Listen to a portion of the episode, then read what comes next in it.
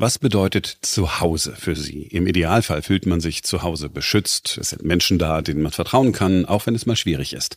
Zu Hause sollte man sich sicher und verstanden fühlen. Genau dieses Gefühl wollen wir bei Haug Aufhäuserlampe unseren Kundinnen und Kunden mit einer individuellen Geldanlage geben.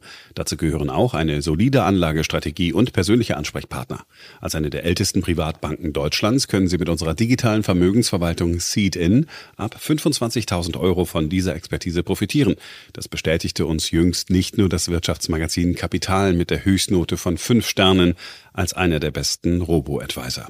Sie möchten auch einen passgenauen Anlagevorschlag auf Grundlage Ihres individuellen Anlageprofils erstellen? Unter seed.in, Z-E-E-D, In finden Sie alle wichtigen Informationen, Beispielrechnungen und Ansprechpartner. Einfach online von zu Hause 24-7 und mit einem Team von Investmentexperten im Rücken anlegen. Denn mit Seed-In ist zu Hause da, wo Sie sind. Seed-In ist Ihr digitales Zuhause für Vermögen. In den Show Notes erfahren Sie mehr.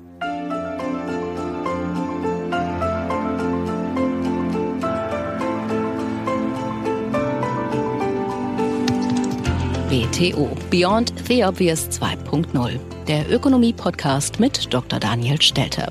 Featured bei Handelsblatt. Hallo und sehr herzlich willkommen zur neuesten Ausgabe meines Podcasts. Schwerpunkt in dieser Woche ist das Thema Energie. Kohle, noch vor wenigen Jahren verpönt, erlebt weltweit eine Renaissance. Und auch andere fossile Brennstoffe bleiben maßgeblich für die Befriedigung unseres immer größeren Hungers nach Energie. Was konkret bedeutet das für die Energiepolitik? Wie passt der deutsche Atomausstieg hier ins Bild? Welche Rolle sollte die Atomkraft ohnehin spielen? Darüber spreche ich mit einer Expertin. Ebenfalls Thema, wie könnte es anders sein, die Beschlüsse der EZB aus dieser Woche und die wissenschaftliche Bearbeitung der Klimapolitik in Deutschland. Fangen wir an. BTO Beyond the Obvious 2.0 featured bei Handelsblatt. Schwerpunkt der heutigen Folge ist eigentlich die Energie. Doch ich komme nicht umhin, die Beschlüsse der Europäischen Zentralbank von der vergangenen Woche etwas genauer zu betrachten. The most precious good that we can deliver and that we have to deliver is price stability. So we have to bring inflation down to 2% in the medium term. That is, uh, that is the imperative under the treaty. That is the strategy review objective that we have set for ourselves. And it's, it's, it's time to deliver. Was genau wurde beschlossen?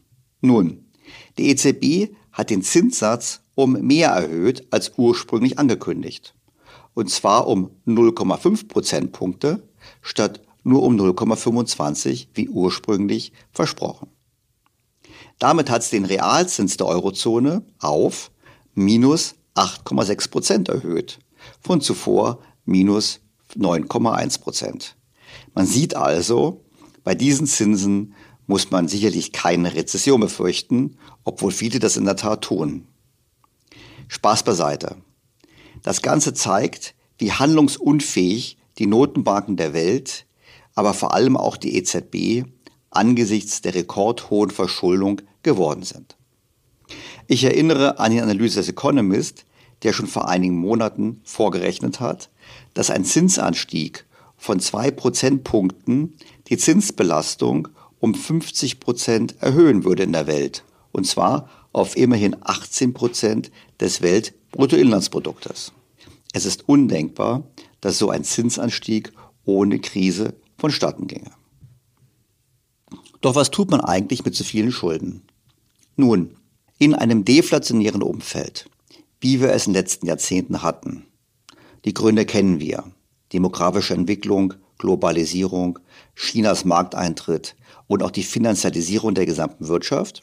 In so einem Umfeld also ist der einfachste Weg, mit so vielen Schulden umzugehen, diese zu monetarisieren. Das heißt, die Notenbanken kaufen sie auf und drucken faktisch neues Geld, um die Schulden so aus der Welt zu schaffen. In einem inflationären Umfeld ist das anders. Da geht das mit dem Monetarisieren nicht mehr, weil es die Inflation noch weiter anheizt und vor allem auch die Gefahr eines Vertrauensverlustes in Geld mit sich bringt. In einem inflationären Umfeld, und genau in dem befinden wir uns jetzt, bleiben dann nur noch Schuldenrestrukturierungen, also Schuldenschnitte, auch Konkurse. Sicherlich ein Szenario, das der Politik nicht gefällt. Und vergessen wir nicht, wir befinden uns in einem strukturellen Inflationsumfeld. Die demografische Entwicklung kehrt sich um. Wir erleben einen Mangel an Erwerbspersonen. Es gibt Deglobalisierung, schon vor dem Krieg, aber durch den Krieg verstärkt. China wirkt schon lange nicht mehr deflationär, sondern eher inflationär, auch aufgrund der dortigen demografischen Entwicklung. Die Klimapolitik, das wissen wir alle, hat das explizite Ziel, Energie noch teurer zu machen. Das treibt die Inflation. Und schon seit Jahren haben wir unzureichende Investitionen in die Erschließung neuer Rohstoff-, Lager- und Energiefelder. Temporär mag es zum Rückgang der Inflationsraten kommen, ausgelöst durch eine Rezession, aber auch durch den Basiseffekt, weil wir nämlich jetzt im Prinzip im Vergleich bereits auf höheren Energiepreisen aufsetzen. Aber das ist kein wirkliches dauerhaftes Ende. Ich bin überzeugt, dass wir vor einer strukturellen Rückkehr der Inflation stehen und damit ist klar, die Probleme müssen auf den Tisch, die Schuldenprobleme müssen auf den Tisch und man kann es nicht mehr über die Notenbankpolitik einfach kaschieren. Die EZB will das noch nicht wahrhaben. Womit wir zum wichtigeren Teil der Beschlüsse der EZB kommen. Weil die Zinsen in einigen Ländern stärker gestiegen sind als in Deutschland, spricht die EZB von einer Störung. Denn wenn die Zinsen für Staatsanleihen hochgehen, gehen meist auch die Zinsen für Unternehmen in dem Land nach oben. Will heißen, zahlt der italienische Staat mehr für seine Schulden, müssen auch Unternehmen, die in Italien sitzen, höhere Zinsen zahlen. Wir wissen alle, dass besonders in Italien in den letzten Wochen die Zinsaufschläge deutlich gestiegen sind. Und zwar der Zinsaufschlag gegenüber dem, was der deutsche Staat zahlen muss. Die EZB hält das für unbegründet. Wobei man sich fragen muss, ob das wirklich so unbegründet war. Haben die Märkte nicht einfach viel früher als die Medien und die EZB erkannt, dass Draghi wackelt? Ist es nicht richtig, dass die Zinsen vielleicht schon länger steigen mit der Aussicht auf eine Regierung unter Führung der rechten Fratelli d'Italia, die sich eben nicht um die Schuldenregeln kümmern wollen? Gab es nicht schon ein Stresssignal erster Güte, nämlich dass die italienischen Tage 2 Salden auf den Rekordstand von minus 630 Milliarden Euro explodiert sind? Ein Zeichen für eine massive Kapitalflucht aus dem Land? Ich würde sagen, die Italiener flüchten aus dem eigenen Land und die Märkte haben erwartet bereits die Regierungskrise und die potenzielle neue Regierung unter Anführung der Neofaschisten. Die Italiener wählen, was sie möchten, wen sie möchten und nicht wie die EU es gerne hätte. Und da kommt nun die EZB und sagt, wir wissen es besser. Wir wissen besser als die Millionen Akteure in der Wirtschaft, was der richtige Zins ist. So ein Gedanke steht im klaren Widerspruch zur Tradition von Notenbanken. Denn traditionell galt Folgendes. Die Zentralbank legt den risikofreien Zinssatz fest, um die Gesamtwirtschaft anzukurbeln oder abzukühlen. Aber sie ist dabei marktneutral. Sie bevorzugt keinen Vermögenswert gegenüber einem anderen. Privatanleger entscheiden dann, wem sie Kredite geben und zu welchen Konditionen. Beides zusammen führt dann zu den Zinssätzen, die die wirtschaftlichen Bedingungen widerspiegeln. Die EZB weicht nun also ab von diesem goldenen Grundsatz. Das wollte sie schon lange tun, zum einen durch die Ökologisierung der Anleihenkäufe und Bankregeln, die sogenannte grüne Investments begünstigen sollten. Zum anderen durch die Begrenzung dessen, was sie als akzeptable Differenz oder Zinsaufschlag zwischen staatlichen Kreditnehmern erachtet. Die EZB gibt die Marktneutralität auf und wird selber zum Marktakteur, indem sie Vermögenswerte diskriminiert oder bevorzugt. Wie konkret soll das funktionieren?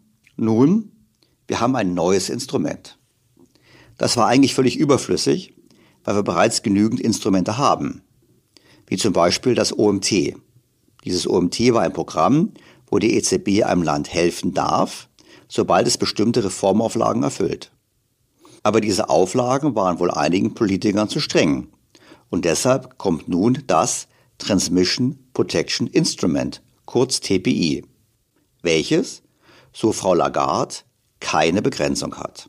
The TPI will be an addition to our toolkit and can be activated to counter unwarranted disorderly market dynamics that pose a serious threat to the transmission of monetary policy across the euro area. The scale of TPI purchases depends on the severity of the risks facing policy transmission. Purchases are not restricted ex ante. Gekauft werden die Staatsanleihen des Landes, aber auch die Schulden von Unternehmen. Die EZB würde also so weit gehen, auch Unternehmen vor als zu hoch empfundenen Zinssätzen zu schützen. Natürlich wird offiziell der Einsatz des TPI in einem Land der Eurozone an Bedingungen geknüpft. Konkret vier. Diese lauten erstens Einhaltung des haushaltspolitischen Rahmens der EU, zweitens Fehlen schwerwiegender makroökonomischer Ungleichgewichte, drittens fiskalische Tragfähigkeit und viertens solide und nachhaltige makroökonomische Politik. Und wie sieht das nun mit Italien aus? Die Einhaltung des haushaltspolitischen Rahmens der EU, das macht Italien. Einfach deshalb, weil dieser Rahmen immer nach Bedarf gedehnt wird. Auch ein Fehlen schwerwiegender makroökonomischer Ungleichgewichte wird sich bei Italien leicht nachweisen lassen. Das Land hat meist Handelsüberschüsse und auch ansonsten wirkt alles in Ordnung. Problematischer sind Punkte 3 und 4. Die fiskalische Tragfähigkeit ist definitiv nicht gegeben. Warum? Weil das Land nicht wächst und keine Chance hat, dies zu ändern, wie wir seit mehr als 20 Jahren sehen können. Man macht nicht die erforderlichen Reformen und auch mehr Geld auf das Problem zu werfen, wird nicht funktionieren. Vor allem dann nicht, wenn man die Mittel der EU, wie in diesem Podcast bereits erläutert, dazu verwendet, Dörfer am Leben zu erhalten mit einer Subvention von mehr als 140.000 Euro pro Einwohner. Auch die demografische Entwicklung und die sehr schwache Produktivitätsentwicklung spricht dafür, dass Italien eben nicht eine fiskalische Tragfähigkeit erzielen kann. Der einzige Weg, das zu tun, wäre nachhaltig deutlich höhere Inflation. Genauso kritisch sehe ich den vierten Punkt solide und nachhaltige makroökonomische Politik. Das ist sicherlich nicht der Fall. Italien könnte sich reformieren und vor allem könnte der Staat seine Finanzprobleme alleine lösen. Ich habe das hier mehrmals erklärt. Die italienischen Privathaushalte haben deutlich mehr Vermögen als wir Deutschen und problemlos wäre eine Besteuerung der Vermögen möglich, um die Staatsschulden auf ein tragbares Niveau zu bringen.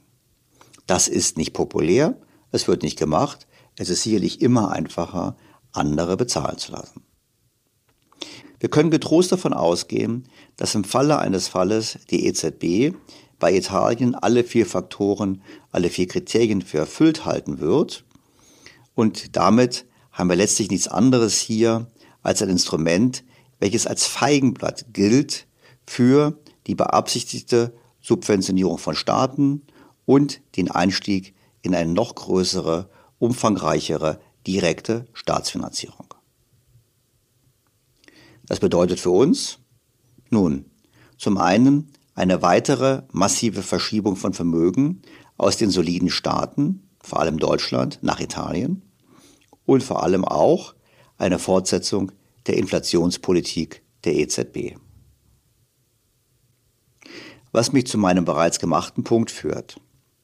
Die EZB setzt eine Politik fort, die in einem deflationären Umfeld funktionieren mag, nicht aber in einem inflationären.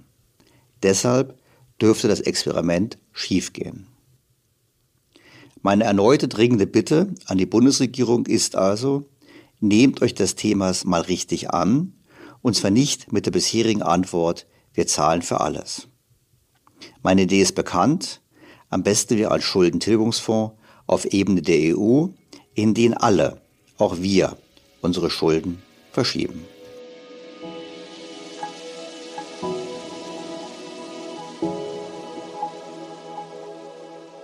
Jetzt aber kommen wir zu unserem Schwerpunkt von heute, der Energieversorgung. Und blicken zunächst auf einen Energieträger, den die meisten schon abgeschrieben hatten, die Kohle. Kohle muss man haben, und zwar im wörtlichsten Sinne. Die Kohlepreise haben in diesem Jahr Allzeithochs erreicht, obwohl sie schon lange vor dem Einmarsch Russlands in die Ukraine deutlich gestiegen waren. Vor zwei Jahren lag der Preis für Kraftwerkskohle zur Verladung im australischen Newcastle bei 50 Dollar pro Tonne. Und die meisten Beobachter glaubten, dass dieser schmutzige Brennstoff seinen unaufhaltsamen Weg in den Ruhestand begonnen hatte. 2019 war beispielsweise eines der schlimmsten Jahre von Insolvenzen im Kohlesektor.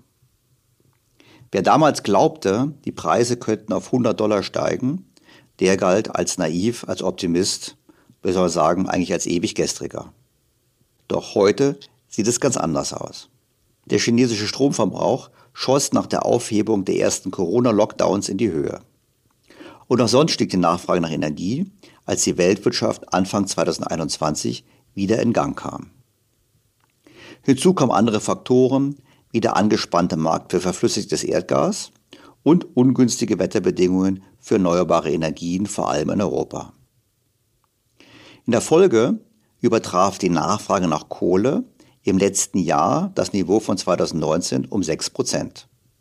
Das steht im neuesten Statistical Review of World Energy von BP. Auf China und Indien, die beiden größten Produzenten und Verbraucher der Welt, entfielen über 70 Prozent des zusätzlichen Bedarfs.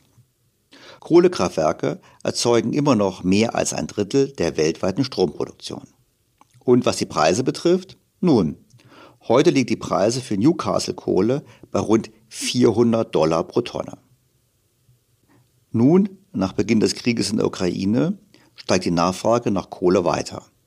Österreich, Deutschland, Italien und auch die Niederlande sagen, dass sie keine andere Wahl haben, als Kohle zu nutzen. Die Importe aus den USA, Südafrika, Australien und Kolumbien nach Europa dürften deshalb steigen. Und die Europäische Kommission erwartet, dass die EU 5% mehr Kohle verbraucht als bisher erwartet in den kommenden fünf bis zehn Jahren. Diese Mehrnachfrage trifft nun auf einen Mangel an Investitionen in neue Minen und die Erschöpfung bestehender Minen und generell zu geringe Investitionen entlang der gesamten Lieferkette.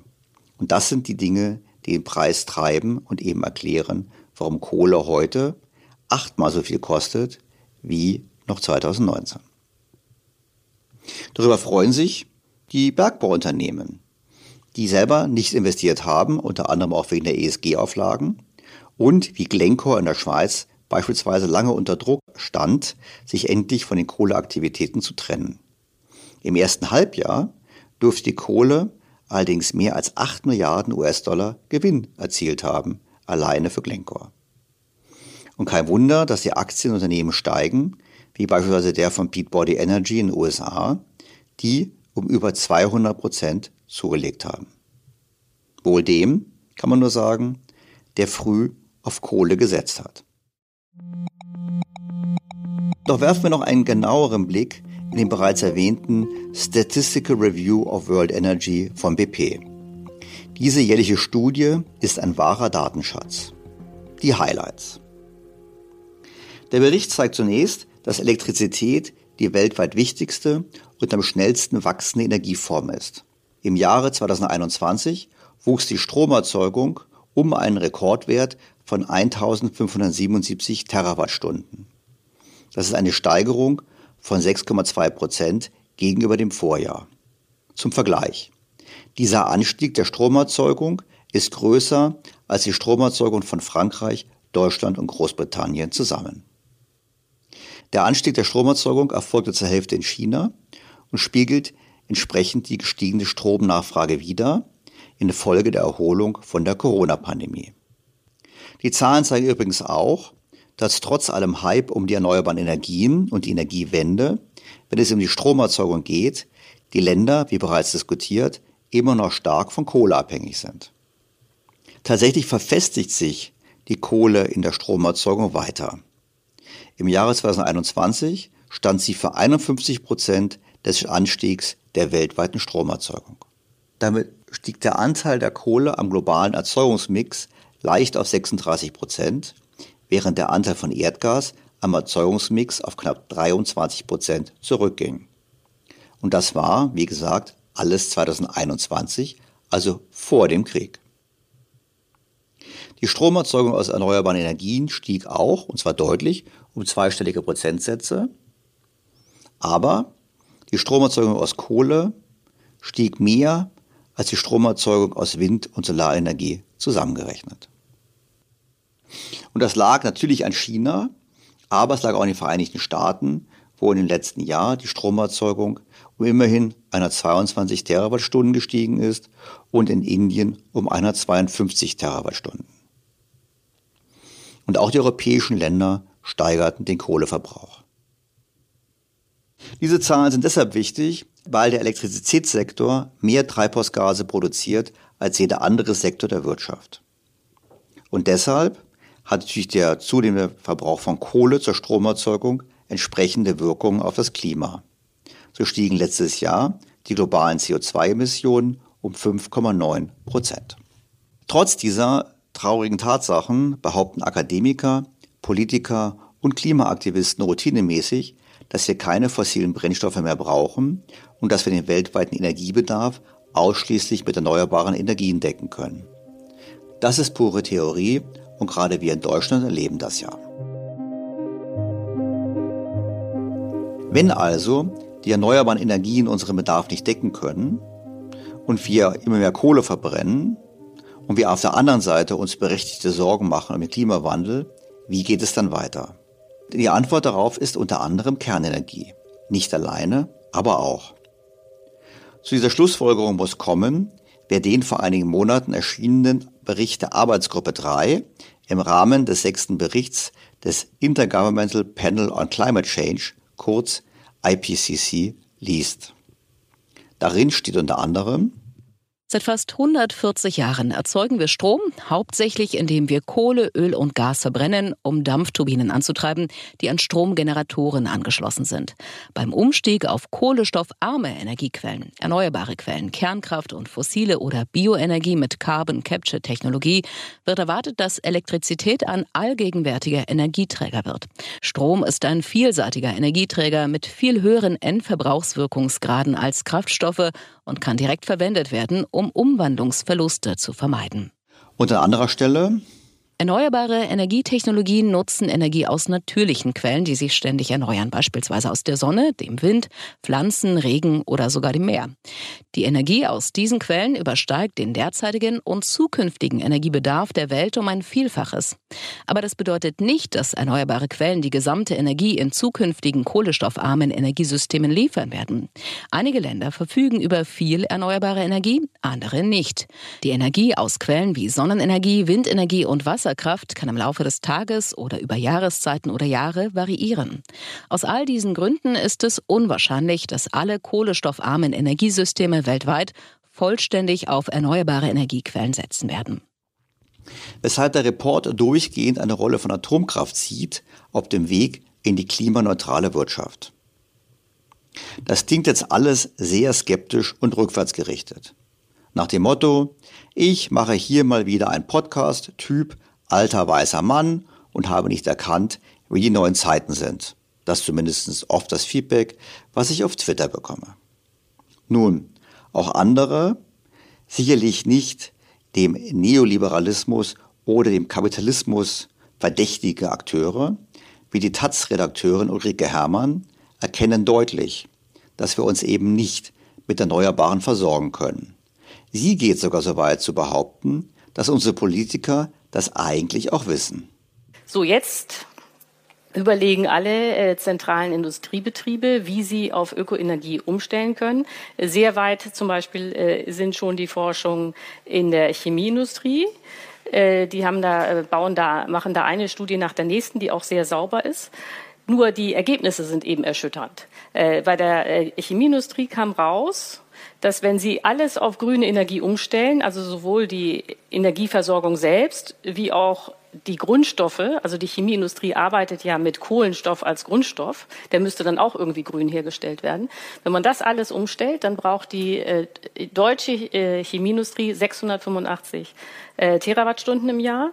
Das ist mehr Strom, als ganz Deutschland heute verbraucht. Da sieht man also, und das ist nur äh, ein Problemfall, äh, denn äh, Zement ist schwierig, Stahl ist schwierig, Autos äh, ist schwierig, weil es für Elektroautos schlechte Nachricht für alle nicht genug Ökostrom geben wird. So, das heißt, die Industrie ist eigentlich äh, bereit, auf äh, Klimaenergie umzustellen, Ökoenergie umzustellen. Nur stellt sich dann raus, diese Ökoenergie gibt's nicht und äh, wird es auch nicht geben. Das heißt, äh, worauf wir eigentlich rauslaufen, ist, dass wir unsere Wirtschaft schrumpfen müssen, wenn wir klimaneutral produzieren wollen. Aber eine schrumpfende Wirtschaft gibt es im Kapitalismus nicht. Das heißt, wovor wir stehen, ist eigentlich, uns vom Kapitalismus zu verabschieden. Und das sind alles Themen, die sind so groß, äh, dass man sie in der, im politischen Alltag nicht denken kann. Also wenn man jetzt hier den Wählern sagen würde, ja wisst ihr was, wir müssen hier raus vom Wachstum, äh, Verbrauch muss sich halbieren, Kapitalismus ist auch nicht mehr äh, und äh, die Automobilindustrie müssen wir eigentlich schließen, obwohl da 1,75 Millionen Menschen in Deutschland direkt und indirekt beschäftigt sind. Dann sagt jeder, okay, das Thema lassen wir mal lieber. Und stattdessen äh, tun wir eben so, als könnte man irgendwie mit Windrädern das alles ganz angenehm gestalten. Ähnlich sieht das übrigens auch die Internationale Energieagentur. Die Internationale Energieagentur IEA, Englisch International Energy Agency, ist eine Kooperationsplattform im Bereich der Erforschung, Entwicklung, Markteinführung und Anwendung von Energietechnologien. Außerdem verfügt die Agentur über strategische Ölreserven, mit denen sie in den Ölmarkt eingreifen kann. Gegründet wurde sie von 16 Industrienationen zum gemeinsamen Vorgehen gegen die damalige Ölkrise. Am 15. November 1974 wurde die Internationale Energiebehörde als autonome Einheit der OECD mit Sitz in Paris errichtet. Im Juni erschien ein Bericht der IEA mit dem Titel Nuclear Power and Secure Energy Transitions, unter dem steht, Inmitten der heutigen globalen Energiekrise ist die Verringerung der Abhängigkeit von importierten fossilen Brennstoffen zur obersten Priorität für die Energiesicherheit geworden. Nicht weniger wichtig ist die Klimakrise. Das Erreichen von Netto-Null-Emissionen von Treibhausgasen bis Mitte des Jahrhunderts erfordert eine schnelle und vollständige Dekarbonisierung der Stromerzeugung und Wärmeerzeugung.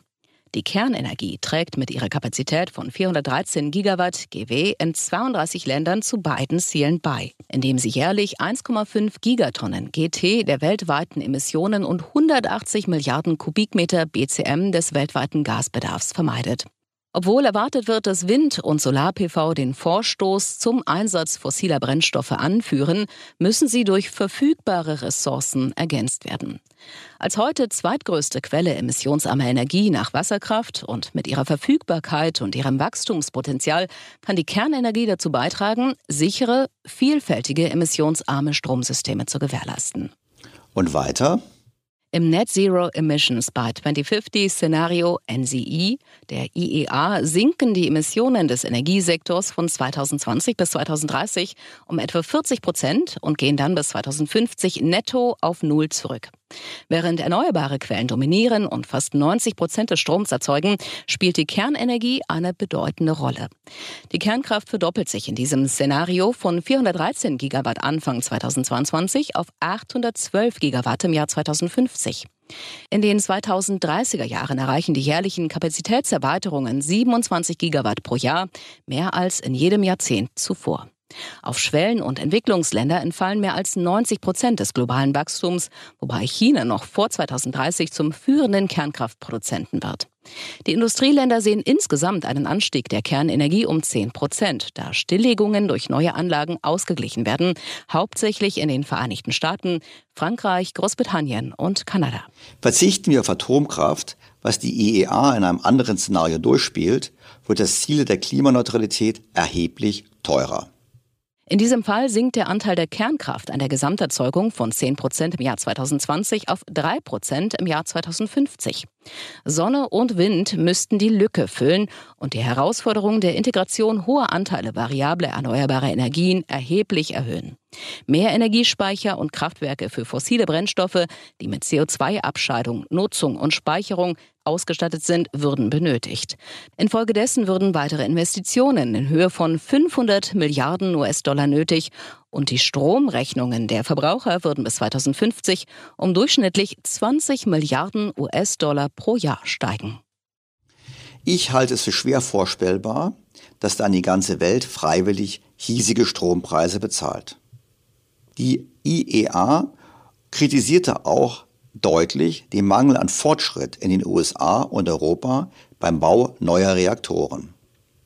So heißt es, dass die fortgeschrittenen Volkswirtschaften die Marktführerschaft verloren hätten bei der Einführung und dem Einsatz von Nuklearanlagen und dass 27 von 31 Reaktoren, bei denen seit 2017 mit dem Bau begonnen wurde, russische oder chinesische Konstruktionen zur Anwendung kommen. Das muss sich natürlich ändern. Jahrzehntelang war Deutschland weltweit führend in der Entwicklung der Kernenergie. Wir haben diese Führung an Russland und China abgetreten. Die Energiekrise in Europa und die neuesten Zahlen vom BP zeigen, dass wir Atomkraft annehmen müssen, wenn wir überhaupt Hoffnung auf eine Reduzierung der Treibhausgasemissionen haben wollen. Die IEA gibt aber auch eine klare Empfehlung zur Laufzeitverlängerung ab. Das tut sie generell, man darf aber annehmen, dass diese Aussage besonders auf Deutschland ausgerichtet ist. Trotz der Bemühungen, in den letzten drei Jahren die Lebensdauer von Anlagen zu verlängern, die etwa 10 Prozent der weltweiten Flotte ausmachen, könnte die in fortgeschrittenen Volkswirtschaften betriebene Nuklearflotte bis 2030 um ein Drittel schrumpfen. Für das Ziel der Nullemissionen muss die Lebensdauer von mehr als der Hälfte dieser Anlagen verlängert werden, wodurch der Bedarf an anderen emissionsarmen Optionen um fast 200 GW gesenkt wird. Die Kapitalkosten für die meisten Erweiterungen belaufen sich im Jahr 2030 auf etwa 500 bis 1100 US-Dollar pro Kilowatt, was Stromentstehungskosten von deutlich unter 40 US-Dollar pro Megawattstunde ergibt, wodurch sie in den meisten Regionen selbst mit Sonne und Wind wettbewerbsfähig sind. Wir hatten schon einige Podcasts zum Thema Atomenergie. In Ausgabe 129 ging es um die mögliche Rolle, die Atomkraftwerke spielen könnten, mit Blick auf die Versorgung des Landes in diesen schwierigen Zeiten. Die Aussagen der Industrie dazu waren sehr klar. Die kerntechnische Wirtschaft in Europa fühlt sich verpflichtet, die Elektrizitätsversorgung in Europa zu unterstützen. Dementsprechend räumt die Branche der Beschaffung von Brennelementen für die Verlängerung des Betriebs der deutschen Kernkraftwerke Priorität ein. Mit dieser Strategie könnten bereits im Winter 2022-23 signifikante zusätzliche Strommengen produziert werden. Somit kann mit Sicherheit gesagt werden, dass die Brennelementebeschaffung, wenn mit der Beschaffung jetzt begonnen wird, nicht zum Engpass wird und ein unterbrechungsfreier Betrieb der KKW aufrechterhalten werden kann. Was zu einem klaren Fazit führt. Kernkraftwerke können in einer Gasmangellage oder gar einer allgemeinen energiewirtschaftlichen Notlage in Deutschland mit ihrer grundlastfähigen Stromerzeugung einen entscheidenden Beitrag zur Energiesicherheit leisten, ohne unverhältnismäßigen Aufwand zu erzeugen. Die Anlagen, das Personal, das Know-how, die Lieferketten, kurzum das technisch-wirtschaftliche Gesamtsystem der Kerntechnik sind schließlich alle noch vorhanden. Anders als LNG-Terminals, zusätzliche Strom- und Gasleitungen, viele zusätzliche erneuerbare Erzeugungsanlagen oder Bezugsverträge über sehr hohe Mengen Flüssiggas vom umkämpften Weltmarkt. Nicht zuletzt würden die Kernkraftwerke auch im Weiterbetrieb CO2-armen Strom bereitstellen, der mit günstigen und stabilen Erzeugungskosten die Entwicklung am Strommarkt stabilisieren würde. Und es liegt natürlich an der Politik. Viele Gegenargumente gegen eine Laufzeitverlängerung sind schlichtweg nicht stichhaltig. Ich hatte das in Folge 144 bereits erläutert. Die Stromkosten würden nicht steigen, sondern sinken. Und natürlich würde mehr Strom etwas zur Entlastung beitragen, denn es ist eben nicht nur ein Wärmeproblem, wie oft behauptet. Und die Betreiber erklären das auch. Nehmen wir als Beispiel Bernd Gullich, den Kommunikationschef des Kraftwerks ISA von Preußen Elektra, im Niederbayern TV. Und deswegen haben wir als Preußen Elektra und als Kernkraftwerk ISA der Bundesregierung angeboten, dass wir die, das Kraftwerk ISA 2 länger laufen lassen können über den 31.12.2022 hinaus, wenn es denn von der Regierung ausdrücklich gewünscht wird. Dazu ist es nicht notwendig, dass wir neue Brennelemente erstmal einladen und wir brauchen auch keine Nachrüstungen, geschweige denn eine Neugenehmigung. Weiterhin ist es so, dass äh, der Sicherheitsstandard des Kernkraftwerks natürlich heute absolut äh, gegeben ist und der natürlich auch nächstes Jahr absolut gegeben ist. Die Anlage ist sicherheitstechnisch und, äh, auf dem neuesten Stand und das hat uns auch der, der die Bayerische Atomaufsicht äh, oder die Gesellschaft für Reaktorsicherheit oder der Gutachter TÜV bestätigt. Und auch die Beschaffung der Brennstäbe wäre kein Problem gewesen, wie wir heute wissen. Bereits im März hatten die Betreiber einen längeren Betrieb vorgeschlagen und die Firma Westinghouse aus den USA hatte angeboten, entsprechende Brennstäbe zu erzeugen und bereits zum Jahresende zu liefern. Dieses Angebot wurde von der Bundesregierung bereits im März abgelehnt und damit haben wir schon fast ein halbes Jahr verloren. Trotz dieser enttäuschenden Entwicklung finde ich, es lohnt, das Thema weiter zu vertiefen. Dazu das Gespräch mit einer Befürworterin der Atomkraft. Dr. Anna-Veronika Wendland ist eine deutsche Technik- und Osteuropa-Historikerin. Sie tritt für die weitere friedliche Nutzung von Kernenergie ein. Nach Zwischenstationen in Leipzig und München arbeitet sie seit 2009 im Herder Institut für historische Ost-Mitteleuropa-Forschung in Marburg. 2021 habilitierte Wendland über die kerntechnische Moderne im östlichen Europa. Nach anfänglicher Beteiligung an der Anti-Atomkraftbewegung in Deutschland wandelte sie sich zur Kernkraftbefürworterin. Sie hält die laufende deutsche Energiewende ohne Kernkraft kaum für umsetzbar und setzt sich daher für den Weiterbetrieb und Neubau von Kernkraftwerken ein. Im März 2022 erschien ihr Buch Atomkraft? Ja bitte. Klimawandel und Energiekrise. Wie Kernkraft uns jetzt retten kann. Sehr geehrte Frau Dr. Wendland, ich freue mich ausgesprochen, Sie in meinem Podcast begrüßen zu dürfen. Hallo, ich freue mich auch. Frau Dr. Wendland, wir haben ja gerade eine sehr intensive Diskussion schon seit einigen Wochen und Monaten bezüglich der Laufzeitverlängerung für die Kernkraftwerke. Und da gibt es ja Leute, die sagen, das geht doch gar nicht. Ähm, das ist doch gar nicht möglich. Die Betreiber wollen es auch gar nicht. Und Sie haben sich immer wieder anders geäußert, haben gesagt, das stimmt eigentlich gar nicht. Eigentlich ginge es dann doch. Können Sie sich mal ganz kurz sagen, wie Sie zu einem anderen Schluss kommen als alle anderen? Ja, so sehr als alle anderen komme ich gar nicht zum anderen Schluss, denn es äh, gibt auch bei den Betreibern da durchaus differenzierte Aussagen. Da ist eigentlich immer die Message, ähm, Betreiber folgt Politik. Ne? Das heißt, wenn jetzt die Regierung und der Gesetzgeber, also sprich der Bundestag, die äh, entsprechenden Notstandsmaßnahmen äh, in die Wege leiten würden, würden natürlich auch die Betreiber folgen. Und einer von drei Betreibern, äh, so viel ich das überblicke, nämlich die Preußen Elektra, hat auch etwas mehr ähm, Zustimmung geäußert als RWE oder NBW. Also da gibt es unter den Betreibern auch durchaus nochmal Nuancen. Es gibt auch ein Interview des Kraftwerksleiters von ISA 2, das gehört zu Preußen Elektra, der gesagt hat, es ist ähm, technisch, wenn die entsprechenden rechtlichen Vorgaben gegeben sind, ist das kein Problem, weil äh, die Anlage kann erstmal überhaupt mit den bestehenden Brennelementen in den Streckbetrieb gehen und da äh, kann man dann nochmal in dieser Anlage gut fünf Terawattstunden also fünf Milliarden Kilowattstunden Strom rausholen und zwar zusätzlich. Ne? Also es bedeutet nicht, dass die Anlage im Sommer Sparkurs fahren muss, damit sie im Winter was anhängen kann, sondern das ist tatsächlich, also Streckbetrieb ist ein reaktorphysikalisches äh, und regeltechnisches Verfahren, was erlaubt, nochmal Brennstoffreserven tatsächlich aus der Anlage rauszuholen. Das heißt, technisch wäre das sogar ohne Brennelemente möglich erstmal. Das heißt nur zu verstehen, es ist im Prinzip so, in meiner Wortwahl jetzt, der Tank der Kraft, der Kernkraftwerke ist voller, als sie ihn gebraucht hätten bis zum Jahresende. Man würde im Prinzip den Rest des Tanks noch leer fahren, was eigentlich kein Problem wäre. Man würde im Prinzip die, Brenn, die Brennstäbe bis zum Ende ihrer letzten ökonomischen Nutzungsdauer verwenden können. Ja, so kann man das eigentlich ganz gut sagen. Ne? Weil wenn man einen Reaktor belädt am, am Anfang des Zyklus, hat er tatsächlich Reaktivitätsüberschuss, weil man ja bis zum letzten ähm, Zyklustag will man ja Volllast fahren können. Und deswegen gibt man dem Reaktor am, für den Anfang des Zyklus einen, einen Reaktivitätsüberschuss. Also es ist im Grunde mehr Brennstoff da, als man eigentlich bräuchte für den Anfang. Und das wird ausgeglichen durch Beigabe von Neutronenabsorbern. Ne? Also ist zum Beispiel Bohr im Kühlmittel und es gibt auch äh, selbst abbrennende Neutronengifte, die in den Brennelementen integriert sind und es wird mit den Steuerstäben dagegen gefahren.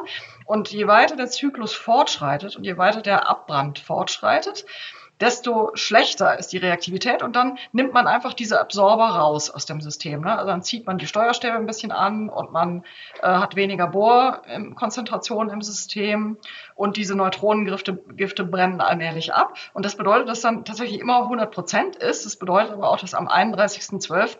tatsächlich immer noch Reserve drin ist. Wie Sie sagen, Reserve im Tank. Und dann könnte man tatsächlich dann ab dem 1. Januar mit diesen Reserven weiterfahren. Und zwar geht es dann mit stetig fallender Reaktorleistung, aber man kann trotzdem nochmal sehr viel Strom daraus holen. Das ist also jetzt äh, einfach erklärt, dieses Verfahren Streckbetrieb. Dafür muss man kein einziges neues frisches Brennelement laden. Man kann allerdings noch hingehen und dann nach drei Monaten den ganzen Reaktorkern nochmal umstellen mit den bestehenden Brennelementen und noch einige aus dem Nasslager, die so ein oder zwei Standzeiten haben, nochmal dazustellen. Und dann kann man nochmal in den Streckbetrieb gehen. Ne? Das heißt, das habe ich auch bei den, bei den Fachleuten nochmal rückgefragt. Insgesamt kann man so ungefähr fast sechs Monate so fahren. Ne? Und es gibt auch ein, ein Beispiel, das Kernkraftwerk Grafenrheinfeld hat im letzten Betriebsjahr, also bevor es endgültig abgeschaltet wurde, ist es wirklich sein letztes Betriebsjahr von Januar bis Juni 2015 ist es auf diese Weise betrieben worden, ne, ohne ein neues Brennelement zu laden. Jetzt, wenn wir jetzt mal in so einen Kontext setzen, ich können Sie mir auf die Sprünge helfen. Wenn jetzt die Kraftwerke sechs Monate weiter laufen würden im kommenden Jahr, was wäre das denn eigentlich, was, was wäre denn der, diese, diese Terawattstunden, die geschaffen werden? Wie, wie ist es eigentlich im Vergleich zu sehen zu dem Bedarf, den wir haben? Ist es nur ein Tropfen auf dem heißen Stein oder sind es schon relevante Mengen? Naja, man kann sagen, wenn man, wenn man veranschlagt, dass ISA 2 zum Beispiel äh, eine Jahresproduktion hat, wenn das Volllast äh, läuft, dann äh, kommt das auf 12 Terawattstunden und es könnte im Streckbetrieb nochmal fünf raushauen, dann ist es schon eine Hausnummer. Ne? Das muss man äh, natürlich im Verhältnis sehen. Es ist es natürlich nicht so, wie wenn man einen frischen Kern lädt und dann eine Jahresbilanz zieht und dann könnte die Anlage 12 Terawattstunden im Jahr 2023 liefern. Aber sie könnte tatsächlich in dieser Notsituation immerhin fünf Terawattstunden liefern. Und wenn man die anderen beiden Anlagen auch noch betrachtet, ja, das, das sind dann noch einige Prozent unserer, unserer Stromversorgung. Das hört sich prozentmäßig immer so wenig an. Aber wichtig zu wissen ist eben, dass das gesicherte Leistung ist. Ne? Also das ist wirklich planbar verfügbare Leistung. Und äh, die erlaubt es einem Stromnetz eben auch Stabilität zu garantieren. Ne? Dass halt diese Leistung haben oder nicht haben, das kann manchmal über Wohl und Wehe eines, eines Netzes entscheiden. Und deswegen ist eben der Strom aus Kernkraftwerken netzfunktionell wichtiger oder wertvoller als zum Beispiel der aus Windkraftanlagen, der aber nicht planbar ist. Und deswegen der, der wird praktisch von den Netzbetreibern nicht als gesicherte Leistung angesehen. Genauso wenig wie die Photovoltaik, die aber im Winter ohnehin keine große Rolle spielt in Deutschland. Vielleicht ganz kurz, helfen Sie über die Sprünge. Ich habe verstanden, gesicherte Leistung in zweierlei Hinsicht. Also das müssen wir, leicht rede ich jetzt dummes Zeug und korrigieren Sie mich. Also zum einen ist es ja so, wir haben ja diese Phänomene von Dunkelflaute und ähnliches. Hatten wir einen Podcast auch, habe ich vor ein paar Wochen einen Podcast gemacht, wo eben äh, ein ähm, Analyst vorgerechnet hat, dass eben die Dunkelflauten viel länger sind als in den meisten Modellen. Angenommen aufgrund der Tatsache, dass wir eben sehr viel oftmals Dunkelflauten nacheinander haben. Das ist ja eine Frage der gesicherten Leistung. Wenn eben Wind und Sonne nicht, wenn der Wind nicht bläst, Sonne nicht scheint, habe ich keine Stromerzeugung. Da würde Atomkraft was liefern, verstehe ich.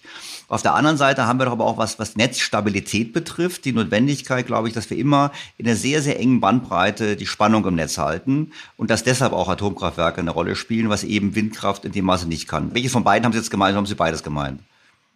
Gesicherte Leistung bedeutet einfach, dass die Leistung planbar einsetzbar ist. Ne? Also dass man nicht von Außenfaktoren wie Wetter oder Tageszeit oder Jahreszeit abhängig ist, also letzten Endes nicht genau weiß, was einen erwartet. Ne? Man kann natürlich bei der Windkraft auch mit Wettervorhersagen arbeiten, und auf diese Weise eine, äh, eine Bandbreite an Zuverlässigkeit der Vorhersage ähm, erreichen. Was man aber nicht kann, ist, äh, ist genau zu wissen, morgen um diese Zeit bringt die Anlage 1400 Megawatt. Ne? Das ist nämlich das, was ein Kernkraftwerk garantieren kann. Äh, das sind tatsächlich zumindest die deutschen Kernkraftwerke. Wir reden jetzt nicht von den Problemen der Franzosen, sondern wir reden mal, gucken wir uns unsere Anlagen an und die haben wirklich ähm, extrem gute Verfügbarkeitsfaktoren und sind schon sehr, sehr zuverlässig. Das heißt, diese, mit dieser Anlage kann man dann wirklich rechnen. Und was auch wichtig ist, diese Anlagen können außerdem noch ähm, ähm, Regelenergie geben. Ne? Das heißt, die können selbst im Streckbetrieb, habe ich mich inzwischen informiert, äh, können die auch noch in, in die Lastfolge gehen. Das heißt, die können sich auch relativ flexibel dann den Netzbedarfen ähm, in Primär- und Sekundärregelungen anpassen. Ob das in der Realität so gefahren wird, weiß ich nicht. Also ich habe Streckbetriebe erlebt und äh, bei meinen Beobachtungen in Kernkraftwerken, und da war es zumindest in dem Fall, an den ich mich erinnere, so, dass die Anlage dann tatsächlich nicht mehr in die äh, Sekundärregelung geht, weil man einfach am Ende des Zyklus äh, mit kaum mehr Bohr in der, äh, im, im Primärkreislauf dann tatsächlich regeltechnisch ein bisschen Schwierigkeiten hat, wenn man dann große Lastrampen fahren müsste. Aber ähm, mir haben die Fachleute gesagt, auch da kann man nochmal ähm, Anpassungen bei den Sollwerten vornehmen und dann kann man das sogar machen, sogar wenn man im Streckbetrieb ist.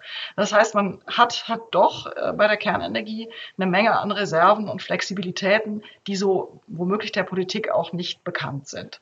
Mit Frankreich komme ich nochmal drauf zurück. Also ganz einfach lasse ich Sie mit Frankreich nicht draußen vor, dem Motto, wir sind anders, komme ich nochmal drauf. Aber jetzt haben Sie im Prinzip überzeugend dargelegt, wie ich finde, jawohl, es geht technisch. Also man kann im Prinzip auch ohne neue Brennstäbe zu ordern, kann man länger Strom erzeugen. Wie ist das denn sicherheitstechnisch? Da wird doch immer gesagt, die Anlagen sollten abgeschaltet werden am 31.12. Damit verfallen alle Genehmigungen, damit verfallen alle Sicherheitsprüfungen. Und nachdem es ja so eine gefährliche Sache ist mit der Atomkraft, kann man nicht einfach so sagen, wir lassen die weiterlaufen.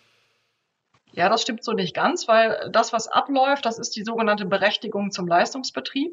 Das ist das, was im Atomgesetz, Paragraph 7, mit diesen Fristen drin steht. Ne? Also da steht die Kernkraftwerke sowieso sowieso, dann stehen die Anlagennamen und dann steht bis zu welchem Zeitpunkt die Strom produzieren dürfen oder, äh, oder es wird in Strommengen auch dargestellt. Ne? Das heißt, da geht es um, die, um den kommerziellen Leistungsbetrieb, also die gewerbsmäßige Stromerzeugung. Das ist das, was ausläuft. Was nicht abläuft, sind die Betriebsgenehmigungen der Anlagen als solches. Nämlich, äh, die brauchen ja auch für ihren Nachbetrieb eine Betriebsgenehmigung und die läuft einfach weiter durch und gilt auch, bis dann schließlich die Rückbaugenehmigung eintrifft. Das ist übrigens bei den im letzten Dezember abgeschalteten Anlagen auch, so viel ich weiß, immer noch der Fall. Das heißt, die laufen derzeit mit Betriebsgenehmigung und irgendwann im Winter kommt dann die Rückbaugenehmigung und ab da sind die dann erst auch offiziell ähm, in diesem Rückbauzustand. Derzeit heißt der Zustand dann eben dauerhafter Nicht-Leistungsbetrieb. Aber eigentlich könnte man jetzt sogar noch sagen, liebe Freunde, wir haben eigentlich noch sechs funktionsfähige Atomkraftwerke. Drei produzieren noch, drei produzieren zurzeit nicht.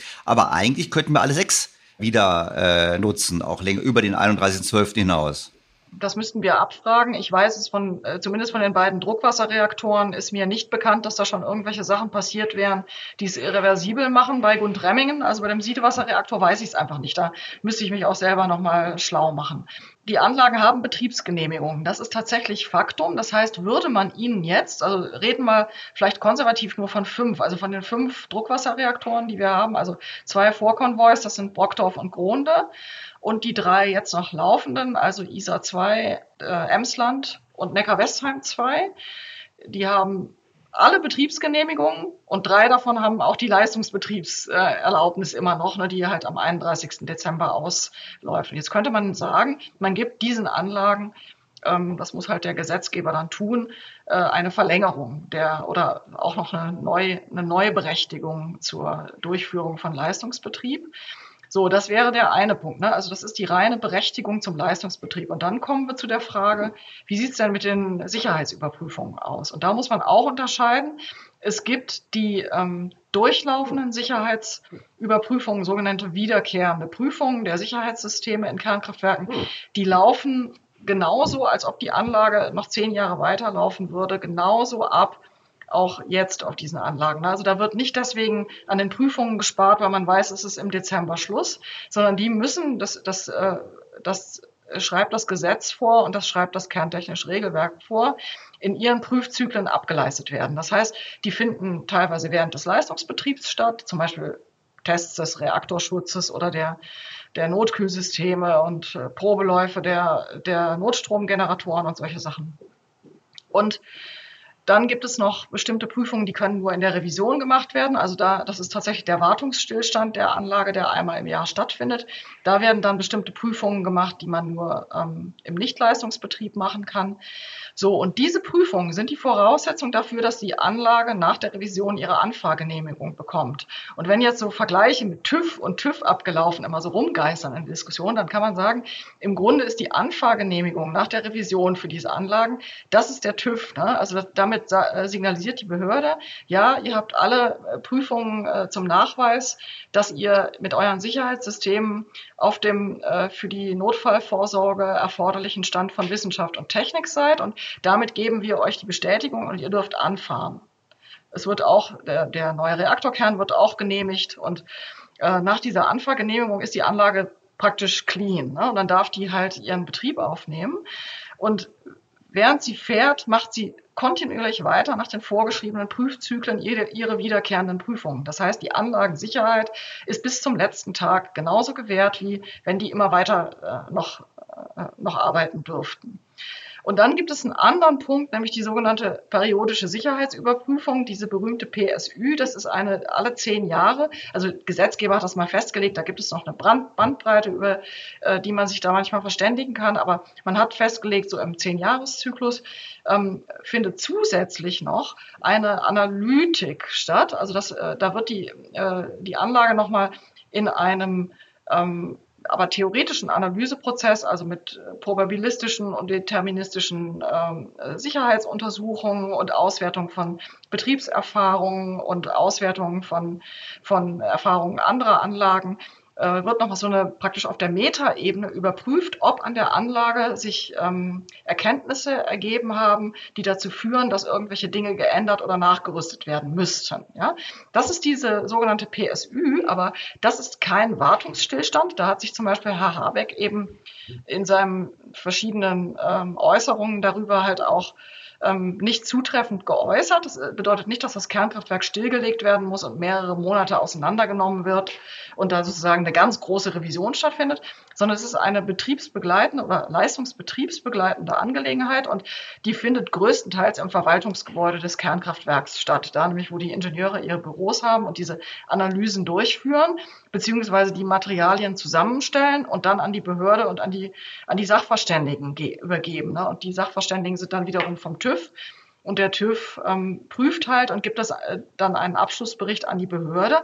Und dieser ganze Prozess PSÜ zieht sich tatsächlich über mehrere Jahre. Ne? Also zum Beispiel hat Brockdorf das ähm, im Jahr 2016 gemacht. Also da war in dem Jahr die Prüfung vor Ort in der Anlage, dieser Analyseprozess. Und dann wurde das Material halt äh, weiterverarbeitet und der Abschlussbericht kam dann irgendwann im Jahr 2020. Ne? Das heißt, das ist eine ganz andere Art als eine wiederkehrende Prüfung auf der Anlage, wo wirklich technische Komponenten Probe laufen oder ähm, bestimmte Prüfverfahren dort angewendet werden. Zum Beispiel in der, in der Revision geht man zum Beispiel hin und, äh, und macht Wirbelstromprüfungen oder Ultraschallprüfungen an Leitungen oder an Dampferzeugern und solche Sachen. Das ist eine, eine, eine ganz andere Geschichte und die wird leider in der in der Diskussion häufig miteinander vermengt, sodass dann interessierte Sprecher zum Beispiel dann diese, äh, diese Devise ausgeben, na, das sei ja wie wenn man ein Auto mit abgelaufenem TÜV betreiben würde. Ne? Und das ist halt nicht der Fall, sondern die Betreiber haben auch gesagt und auch der TÜV hat inzwischen sich geäußert und gesagt, dass das, ähm, dass man diese periodische Sicherheitsüberprüfung eben dann für diese Anlagen tatsächlich nachholen müsse, weil das ist tatsächlich so gewesen, dass die Behörde denen die äh, diese PSÜ, die für 2019 angestanden hätte, erlassen hat mit dem Hinweis, dass die Anlage ja nicht mehr zehn Jahre, sondern halt nur noch drei Jahre laufe. Und dass man dann äh, da gibt es halt, da sieht man auch, dass halt die Behörde einen Ermessensspielraum hat, dass man dann die, den Aufwand der PSÜ, der mehrere Jahre dauert, wie ich gerade geschildert habe, dann nicht mehr machen müsste. Ne? Das heißt, das war, ähm, das war eine behördliche. Das war ja, war ja vernünftig. Das war ja eigentlich auch vernünftig, weil es lohnt sich ja nicht, ja klar. Nur jetzt müsste man es tatsächlich nachholen. Ne? Und da kommen wir dann natürlich auch zu der Frage, ähm, weil manche Politiker sind dann auch ganz naiv und sagen, na ja, für die nächsten zwei Winter, wo wir es so knapp haben, da sollen die Kisten dann halt mal laufen. Ne? Und da würde ich natürlich das sagen. Das hätte ich jetzt auch gesagt, so naiv jetzt, ich bin, ja. aus Sicht jetzt der, der Reaktorsicherheitsphilosophie und aus Sicht der, auch der Betreiber würde ich dann tatsächlich auch dafür plädieren. Wenn dann richtig, also wenn dieser Aufwand getrieben werden muss, nämlich die, dann müsste die PSÜ auch wirklich nachgeliefert werden. Wenn wir die Anlagen äh, jetzt nochmal ans Netz lassen, dann ist es wesentlich vernünftiger zu sagen, so jetzt machen wir Nägel mit Köppen. Wir haben gesehen, ähm, wir, wir brechen unsere Klimaziele, weil wir das Backup für Erneuerbare eigentlich nur noch fossil machen können. Das ist nicht gut, nämlich für, unsere, für unser Klimacommitment ist es sogar sehr schlecht. Wir geben jetzt im Grunde ähm, den, den Fukushima-Plan auf und nehmen den alten Plan von Merkel nochmal aus der Schublade. Und der hieß Laufzeitverlängerung bis Mitte der 30er Jahre. Ne? Und das wäre dann tatsächlich auch ein für die Betreiber eine, eine Planungssicherheit. Dann könnten die in Ruhe ihr PSÜ durchführen. Die könnten auch nochmal die Anlagen äh, modernisieren. Da gibt es bestimmte Dinge, die müssten dann einfach aus, ähm, aus betriebstechnischen äh, Gründen würden die sich anbieten. Ne? Das heißt, sie müssten eigentlich ihre Modernisierungspläne nochmal aus der Schublade holen, die sie ja für die Laufzeitverlängerung 2010 auch schon ausgearbeitet hatten. Ja, und dann müsste das halt geschehen. Ne? Das wäre sicherlich für unsere Klimabilanz oder für die Sicherung unserer Stromversorgung sehr vernünftig. Aber es wäre auch vernünftig, sogar vernünftig auch diesen Notbetrieb zu machen. Ne? Also das, was ich jetzt gerade geschildert mhm. habe, das ist jetzt meine persönliche Auffassung aus eher so einer ganzheitlichen Sicht auf unser Energiesystem und wenn, äh, wenn man sich aber dazu entscheidet, jetzt wirklich nur eine Notfalllösung zu wollen, dann gilt halt, das Gesagte, ne, dass diese Anlagen technisch nicht weniger sicher sind, als sie auch im August äh, sind oder als sie im letzten Januar waren.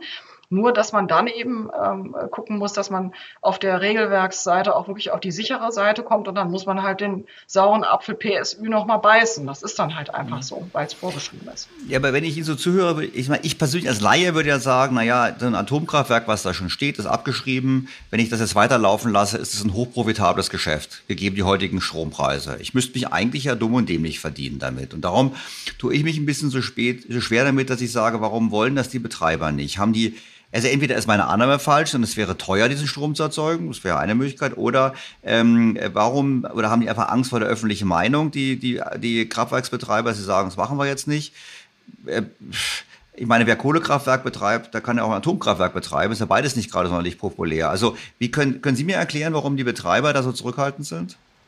Ja, also erstmal sind, äh, ist Betreiber nicht gleich Betreiber. Die haben halt, wie gesagt, äh, da durchaus nochmal unterschiedliche Positionen. Beim RWE zum Beispiel vermute ich schlicht, dass die sich ausrechnen, dass sie jetzt mit der ähm, mit, mit, mit, mit den neuen Chancen für die Kohle äh, womöglich besser fahren, als wenn sie sich an ihrem Kernkraftwerk, ihrem einzigen äh, in Emsland äh, noch, äh, noch weiter festklammern. Das mag das Kalkül beim RWE sein, aber ich blicke da auch nicht in, hinter die Kulissen. Das ist eine reine Vermutung, die müsste sich halt bestätigen. Die anderen äh, sind da etwas zurückhaltender mit auch mit mit krass ablehnenden Aussagen. Aber was sicherlich die Betreiber einfach mit der Zeit von dieser Idee ähm, abgebracht hat, es so toll zu finden, Kernkraftwerke weiter zu betreiben, ist halt die Tatsache, dass sie mehrmals solche Hü-Hot-Aktionen erlebt haben. Sprich, die hatten halt keine Planungssicherheit. Die sind also gebrannte Kinder in der Hinsicht. Das heißt, wenn man sie jetzt dazu überreden will, dann muss man ihnen diese Planungssicherheit eben geben. Das ist das A und O, wenn man solche großen Industrieanlagen betreiben will. Und dann haben sie natürlich für den Ausstieg auch Entschädigung bekommen. Das heißt, sie, äh, sie haben also aus reiner Sicht ihrer Shareholder haben die einen guten Schnitt gemacht. Ne? Also sie müssen nicht ihr Herzblut jetzt an diese Kernkraftwerke hängen. Das ist ohnehin ja auch eine, eine falsche Vorstellung da draußen in der Öffentlichkeit. Es gäbe irgendeine so schlagkräftige und unheimlich überzeugte Atomlobby, die jetzt ihre Anlagen doch nochmal äh, da irgendwie durchziehen will. Das ist ja gar nicht der Fall, sondern die sind knallhart für das, für, für die sind die Kernkraftwerke Produktionsmittel. Und wenn, äh, wenn der Gesetzgeber dieses Produktionsmittel halt verbietet und eine gute Entschädigung zahlt, und das war der Fall, dann lässt man die auch fallen. Ne? Also das ist jetzt ein völlig pragmatisches und völlig ähm, unemotionales Verhältnis äh, dieser Konzernleitungen zu diesen Anlagen. Auf den Anlagen sieht das anders aus. Ne? Also auf den Anlagen gibt es natürlich Commitment zu so einer Idee und äh, das, das weiß ich einfach aus meinem aus meiner Forschung in diesen Anlagen, dass die Leute natürlich wesentlich mit mehr Commitment bei der Sache wären, äh, wenn man ihnen sagt, hier, ihr könnt noch mal was für euer Land tun und und Strom erzeugen, anstatt hier ab 2023 äh, plant ihr die Verschrottung eurer Anlage, denn nichts anderes ist ja der Rückbau. Das heißt, das, äh, da sieht es noch mal ein bisschen anders aus. Hat in meinem Podcast ja auch Zuschriften von Hörern, die eben im Kernkraftwerk arbeiten, der ausführlich geschildert hat, also der arbeitet ja, glaube ich, in München, der ausführlich geschildert hat, eben, dass es möglich wäre und das Commitment dargelegt. Insofern kann ich das, was Sie gerade sagen, auch bestätigen als aus dem Podcast heraus. Wir sind gleich zurück im Interview. Ich möchte Sie gerne an dieser Stelle auf meine Handelsblatt-Kolumne an diesem Montag hinweisen. Da werde ich mich nochmals detailliert mit den Themen dieser Ausgabe beschäftigen. Übrigens, falls Sie das Handelsblatt noch nicht abonniert haben, dann ist das exklusive Sommerangebot vielleicht etwas für Sie. Alle BTO-Hörer können Handelsblatt Premium sechs statt vier Wochen lang für einen Euro testen. So sind Sie zur aktuellen Wirtschafts- und Finanzlage informiert auch wenn Sie gerade nicht meinen Podcast hören. Sie können außerdem noch einen Kindle E-Reader gewinnen. Mehr erfahren Sie unter handelsblatt.com-sommer-special. Also Sommer-Special geschrieben. Den Link finden Sie wie immer auch in den Shownotes. Doch nur zurück zu meinem Gespräch mit Anna Veronika Wendland. Okay, also wir haben gesehen, es geht technisch, es geht rechtlich. Die Betreiber haben, sind rational in der Berechnung. Ich glaube, die würden es in der Tat nur dann machen, wenn man ihnen einen gewissen garantierten Zeithorizont gibt und sie nicht Angst haben müssen, bei der nächsten Bundestagswahl gibt es eine andere Konstellation, wie wieder abgeschaltet, das ist richtig. Kommen wir zur Politik. Die Aussage ist ja, und die wird ja dann auch von dem einen oder anderen Wissenschaftler äh, geteilt, wir haben gar kein Stromproblem, wir haben ja nur ein Wärmeproblem. Insofern, wozu sollen wir die Atomkraftwerke laufen lassen? Es hilft uns doch nicht, uns fehlt doch Gas. Ja, natürlich haben wir tatsächlich jetzt das Gasproblem, aber durchaus müsste die Bundesregierung dann ja äh, tatsächlich fragen, warum sie im gleichen Atemzug mit der Behauptung, wir hätten gar kein Stromproblem, jetzt Kohlekraftwerke aus der Reserve holt, die Strom erzeugen und auch ähm, aus demselben Bundeswirtschaftsministerium, das also sagt, wir hätten nur ein Wärmeproblem. Gleichzeitig die Empfehlung an kleine und mittlere Betriebe ergeht, sie sollten sich Notstromaggregate anschaffen. Ne? Das heißt, da sieht man schon an den doch sich auch untereinander äh, durchaus widersprechenden Äußerungen aus demselben Hause, dass wir alles haben. Wir werden ein äh, Wärmeproblem und wahrscheinlich auch ein Stromproblem bekommen. Und was können die Kernkraftwerke jetzt machen? Also ganz realistisch gefragt, tatsächlich, sie können den Teil der Gasverstromung ersetzen, die nicht Kraft-Wärme gekoppelt ist. Ne? Also wenn wir hier natürlich äh, irgendeine Stadtwerk Stadtwerke haben, die ein ähm, Gas- und Dampfturbinenkraftwerk betreiben und halt mit ihrem Gaskraftwerk auch noch ein Fernwärmesystem oder ein Nahwärmesystem bedienen, das kann tatsächlich Atomstrom nicht ersetzen. Aber es gibt auch noch Gaskraft, die halt, die halt nicht für Wärme verantwortlich ist, und die zum Beispiel kann tatsächlich, genauso wie sie jetzt durch Kohlekraft ähm, abgelöst werden soll, könnte auch klimafreundlicher natürlich durch, durch Atomkraft abgelöst werden. Was richtig ist, in diesem Sommer laufen ja äh, die Kernkraftwerke, die noch am Netz sind, Sie laufen jetzt derzeit Volllast ne, und jetzt äh, überlegt man, ob man zusätzlich noch Kohle reinnimmt, um diese, dieses, dieses Gas für Wärmezwecke aufzusparen. Aber interessant ist eben, dass man ja auch noch andere Dinge ersetzen muss. Man muss die russische Kraftwerkskohle ersetzen, die äh, in Steinkohlekraftwerken zum Einsatz kommt. Das ist nämlich auch 50 Prozent des Bedarfs ungefähr. Und das ist natürlich ein Kern des grünen Anliegens. Die Grünen sagen ja, also sprich diejenigen, die jetzt wesentlich für unsere Energie- und Klimapolitik zuständig sind im Bundeswirtschafts- und Bundesumweltministerium, die sagen ja, das Ziel ist, möglichst viel im Wärmemarkt zu elektrifizieren. Das heißt, äh, großes Stichwort oder große, großes Modewort auch derzeit so die Wärmepumpe. Und ähm, das heißt, man braucht ungeheure Mengen CO2-armen Stroms dafür. Und da sage ich, äh, dem Stromnetz oder dem Klima ist es völlig schnurz, ob dieser Strom aus einer Windkraftanlage, aus einer Photovoltaikanlage oder aus einem Kernkraftwerk stammt. Hauptsache, der Strom ist im Netz. Und das genau ist derzeit wirklich das Problem. Das heißt, ein gebautes und laufendes Atomkraftwerk nützt dann eben dem Klima wesentlich mehr als ein noch nicht gebauter Windpark, den Herrn Habeck, äh, Herr Habeck jetzt forcieren will. Aber ähm, auch hier werden wir Vorlaufzeiten sehen. Das heißt, das spricht dann natürlich, wenn das Projekt Elektrifizierung des Wärmemarktes ist, spricht das ohnehin für, für Kernenergie, da die genau das natürlich auch kann. Und dann gibt's natürlich noch so eine Krisenüberlegung.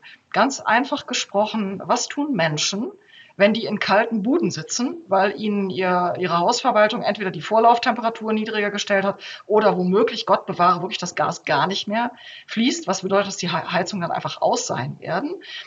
Aber bleiben wir einfach nur bei dem Fall, es wird ein bisschen kälter. Was tun diese Leute? Ja, die fahren in den Baumarkt und das tun sie schon diesen Sommer.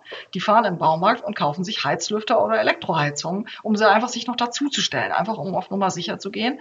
Und wenn es dann richtig knacke kalt wird, dann machen die das auch. Ne? Dann hängen die also ihre kleinen Elektrodinger ans Netz und das wird auch äh, eine Menge Strom ziehen.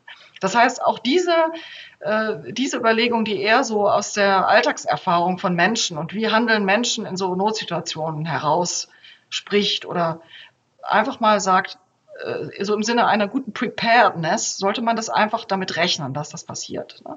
Auch das würde dafür sprechen, nicht gerade mitten im Winter, also am Silvestertag, dann diese 4200 äh, Megawatt installierter Kernkraftwerksleistung aus unserem Netz zu kloppen. Ne? Und das sind dann halt tatsächlich sieben Prozent der Stromversorgung. Und Leute, Leute, also sieben Prozent haben oder nicht haben, das kann wirklich über ähm, über Stabilität oder Zusammenbruch entscheiden in einem Stromnetz, ne? weil es ist bekannt, es muss in Sekunden scharf, muss da, muss Ich wollte gerade sagen, es ist, kann sogar 0,01 Prozent können darüber entscheiden, nicht? Sogar 0,01 Prozent genau. können darüber entscheiden. Also es, es leuchtet mir alles ein und wie gesagt, ich glaube, zum Baumarkt sollte man jetzt in der Tat fahren, weil ich gehe davon aus, dass man im November dann keine Heizlüfter mehr bekommt, weil sie ausverkauft sind. Aber ähm, da gibt's ja wieder andere Kritiker und witzigerweise, das, habe ich auch bei, haben wir beide bei Twitter gesehen, da hat uns jemand geschrieben, ja, das sollt ihr beide, ihr beide Atomköpfe, so ungefähr.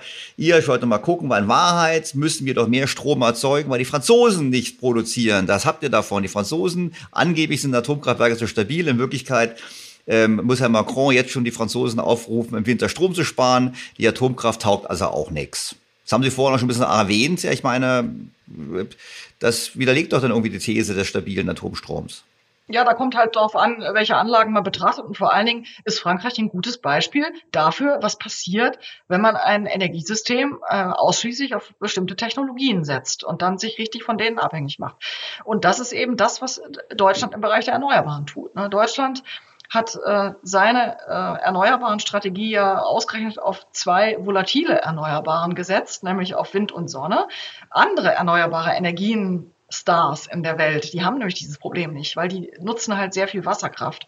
Und wir sind leider aber nicht mit Wasserkraft gesegnet. Das heißt, unsere erneuerbaren Strategie äh, steht vor allen Dingen auf den beiden Füßen Wind und Sonne. Das heißt, auch da gibt es so eine, so eine, im Grunde so eine Unwucht im System und die fällt uns auf die Füße. Das, das ähm, gleichen wir mit Kohlekraft und Gaskraft aus und das fällt jetzt ähm, den Franzosen auf die Füße, wo sie einen systematischen Fehler in äh, zwölf ihrer Kernkraftwerke aufgefunden haben, die dann eben dem Netz nicht zur Verfügung stehen.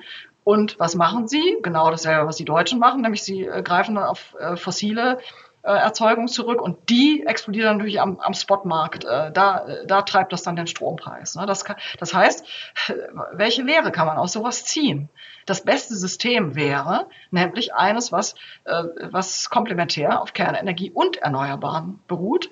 Das heißt, die, die Risiken verteilt auf verschiedene Erzeuger. Das heißt, dann ist eben doch auch nicht durch einen Systematikfehler, ähm, sind dann gleich zehn oder, äh, oder vielleicht zwölf große Anlagen vom Netz, sondern, ähm, sondern man hat dann immer noch genügend andere Formen von Stromerzeugung. Auf der anderen Seite wenn, dürfen wir halt auch nicht vergessen, diese Probleme, die die Franzosen da haben, die beruhen teilweise auf der ähm, auf der Konstruktion dieser Anlagen. Also äh, wir sind ja noch bei der Fehlersuche, also bei diesen Spannungsriss-Korrosionsbefunden, die die dort haben in einem ihrer ähm, einem Teil ihrer Notkühlsysteme. Da äh, ist bislang die Vermutung, dass das äh, erstens mit konstruktiven Besonderheiten dieser Systeme zu tun haben könnte, also wie dieser Leitungsverlauf ist. Und es könnte auch damit zu tun haben, wie die Fertigungstechnik dieser Leitungen ist. Und ähm, es gibt eine sehr hohe Wahrscheinlichkeit, dass es in Deutschland dieses Problem nicht besteht, ne? weil bei uns diese ähm, Not- und Nachkühlsysteme oder dieses Sicherheitseinspeisesystem, um das es da geht, die sind konstruktiv anders äh, gemacht und die Leitungen sind auch ähm, äh, fertigungs-, also materialtechnisch anders gemacht, so dass man äh, ziemlich sicher davon ausgehen kann, dass wir diese Probleme nicht haben.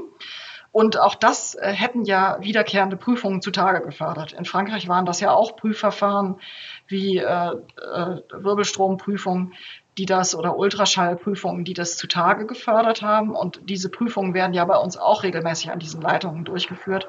Das heißt, ähm, hätten wir dieses Problem, wäre das auch bei uns bekannt geworden. Ne? So, und dann hat Frankreich noch einige andere äh, Probleme, die auch unsere Anlagen in dem Ausmaß nicht hatten. Also wenn wir uns angucken, warum stehen jetzt denn außer diesen zwölf Anlagen, die jetzt dieses ähm, Korrosionsproblem haben, warum stehen denn die anderen so lange? Dann sieht man, dass die halt auch in ihren äh, Revisionsabläufen ganz stark unter der unter den äh, Corona-Impact gelitten haben. Und auch da sieht man, dass die deutschen Anlagen, das, die haben ja auch unter Corona-Revisionen organisiert. Bei einer war ich auch dabei, nee, bei, bei zweien sogar. Und die haben das ganz fantastisch organisiert. Sie haben damit nie groß Reklame gemacht. Typisch deutsche Atombetreiber, immer Ball flach halten. Äh, die hätten damit angeben können, wie gut sie ihre Anlagen durch die Corona-Zeit gezogen haben, inklusive Revision. Ähm, und die sind damit auch fertig geworden, auch wenn die Revisionen wirklich länger gedauert haben als normal. Ne? Aber daran kann man halt sehen, man muss bei so Atomwirtschaften wirklich auf die einzelnen, äh, tatsächlich die einzelnen Systeme gucken, also das System der französischen Atomwirtschaft und das System der deutschen. Und man muss wirklich auch auf eigene, äh, einzelne Anlagen gucken, um da auch ähm, zu differenzieren. Das nützt überhaupt nichts, so eine kennst du, äh, kennst du eine, kennst du alle, das funktioniert in der Kerntechnik überhaupt nicht. Ne? Und das wird halt leider in der Diskussion häufig gemacht was vielleicht auch ein Grund dafür ist, äh, warum es so teuer ist mit Atomkraft. Da komme ich jetzt nicht genau drauf, weil Sie waren ja, ähm, zumindest habe ich es Ihrem Lebenslauf entnommen, früher eine überzeugte Atomkraftgegnerin. Und jetzt sagen Sie, Sie haben es vorhin schon angedeutet, sind Sie ja nicht nur für eine Laufzeitverlängerung für ein paar Monate, sondern wenn es nach Ihnen ginge, würden Sie sagen, eigentlich sollten wir dauerhaft mehr Atomkraft einsetzen. Und da würde ich ein bisschen nachfragen wollen, weil es es ist ja doch sehr, sehr, also man, wenn man so das liest, ein wesentliches Gegenargument ist doch, dass Atomkraft so unglaublich teuer ist. Und da wird immer gebracht, der, da wird in Frankreich, glaube ich, gerade mal das Atomkraftwerk gebaut, was jetzt, glaube ich, zehn Jahre über Termin ist und drei Milliarden teurer ist. In, in Großbritannien baut auch EDF für die Engländer eine ähnliche Situation, auch ähm, viel teurer. Ist Atomkraft nicht eine sehr teure Technologie, vor allem wenn man mal sieht, dass sie schon mal so komplex ist, dass man selbst in Industriestaaten nicht in der Lage ist, ähm, innerhalb des Zeitplans so ein Ding zu bauen? Naja, wenn man sich die, äh, die historischen Baukosten aller Kernkraftwerke, die je gebaut wurden, mal vergleichend anguckt, dann sind halt gerade die Anlagen, die da gerade in Rede stehen, also die französischen oder in, in Finnland Olkiluoto und ähm, Hinkley, die sind halt auch wirklich die sogenannten Outlier. Ne? Also es sind die Ausreißer, die auch wirklich die extrem langen Bauzeiten und diese Probleme hatten. Prinzipiell kann man aber sagen, ähm, und es gibt auch Hersteller, die zeigen, dass das geht. Ne? Man kann durch bestimmte Arten und Weisen, wie man den Kernkraftwerksbau organisiert, tatsächlich ähm, diese Fehler vermeiden. Und unsere Hersteller konnten das auch. Ne? Also ironischerweise hat ja Siemens KWU zu dem Zeitpunkt, wo die anfingen, die Anlagen im Zeitplan und im Kostenplan zu bauen, und zwar sehr gute Anlagen zu bauen, Mitte der 80er, da haben die dann aufgehört, sie zu bauen. Ne? Das ist so äh, der ironische Befund der Geschichte des deutschen Kernkraftwerksbaus. Also als sie gelernt, als sie gelernt haben, wie es geht, mussten sie aufhören. Wer kann es denn heute? Jetzt können es, äh, derzeit können es sehr gut die Russen und die Koreaner. Die sind, und die Chinesen, äh, wobei ich bei den Chinesen mich einfach nicht sehr gut auskenne und man halt sowohl bei Russen und als, als auch bei Chinesen natürlich auch nochmal Abstriche machen äh, müsste, weil das halt Staatskonzerne in Diktaturen sind, von denen man nicht ausgehen kann, dass wir über alles äh, Transparenz haben, was sie machen. Aber ich kann halt aus meiner, das ist jetzt so ein bisschen meine Erfahrung mit der Geschichte der sowjetischen Atomwirtschaft, die ich ja auch erforscht habe. Und ich habe ja auch in, in der Ukraine in so einer riesigen postsowjetischen Anlage auch sehr lange geforscht und mich viel damit auseinandergesetzt, wie eigentlich Kernkraftwerke damals gebaut wurden und wie sie auch heute gebaut werden in diesem Raum. Und ähm, das, was die Russen eben tatsächlich äh, äh gemacht haben, ist, dass sie nach den 80er Jahren nicht diesen wirklich langen Abbruch, Traditionsabbruch und Know-how-Verlust hatten, wie es im Westen der Fall war. Ne? Im, Westen geriet der Reaktorbau in den 80er Jahren in die Krise, dann hat man keine Anlagen mehr gebaut und das Know-how ging dann halt auch, ne, die, die Experten gehen dann halt woanders hin. Das Know-how, das äh, degeneriert dann allmählich ne? und es äh, wird einfach in den Firmen dann nicht mehr so vorgehalten, wie man es braucht, wenn man dann 30 Jahre später wieder einsteigt. Und so eine wirklich hochkomplexe Anlage, auch unter sehr verschärften nochmal Anforderungen der, der, ähm, der Aufsichtsbehörden dann eben zu bauen. Und was die Russen eben können, ne, also die, die haben wirklich ungeheure Erfahrung in der Standardisierung und Serialisierung ihrer Anlagenbaustellen.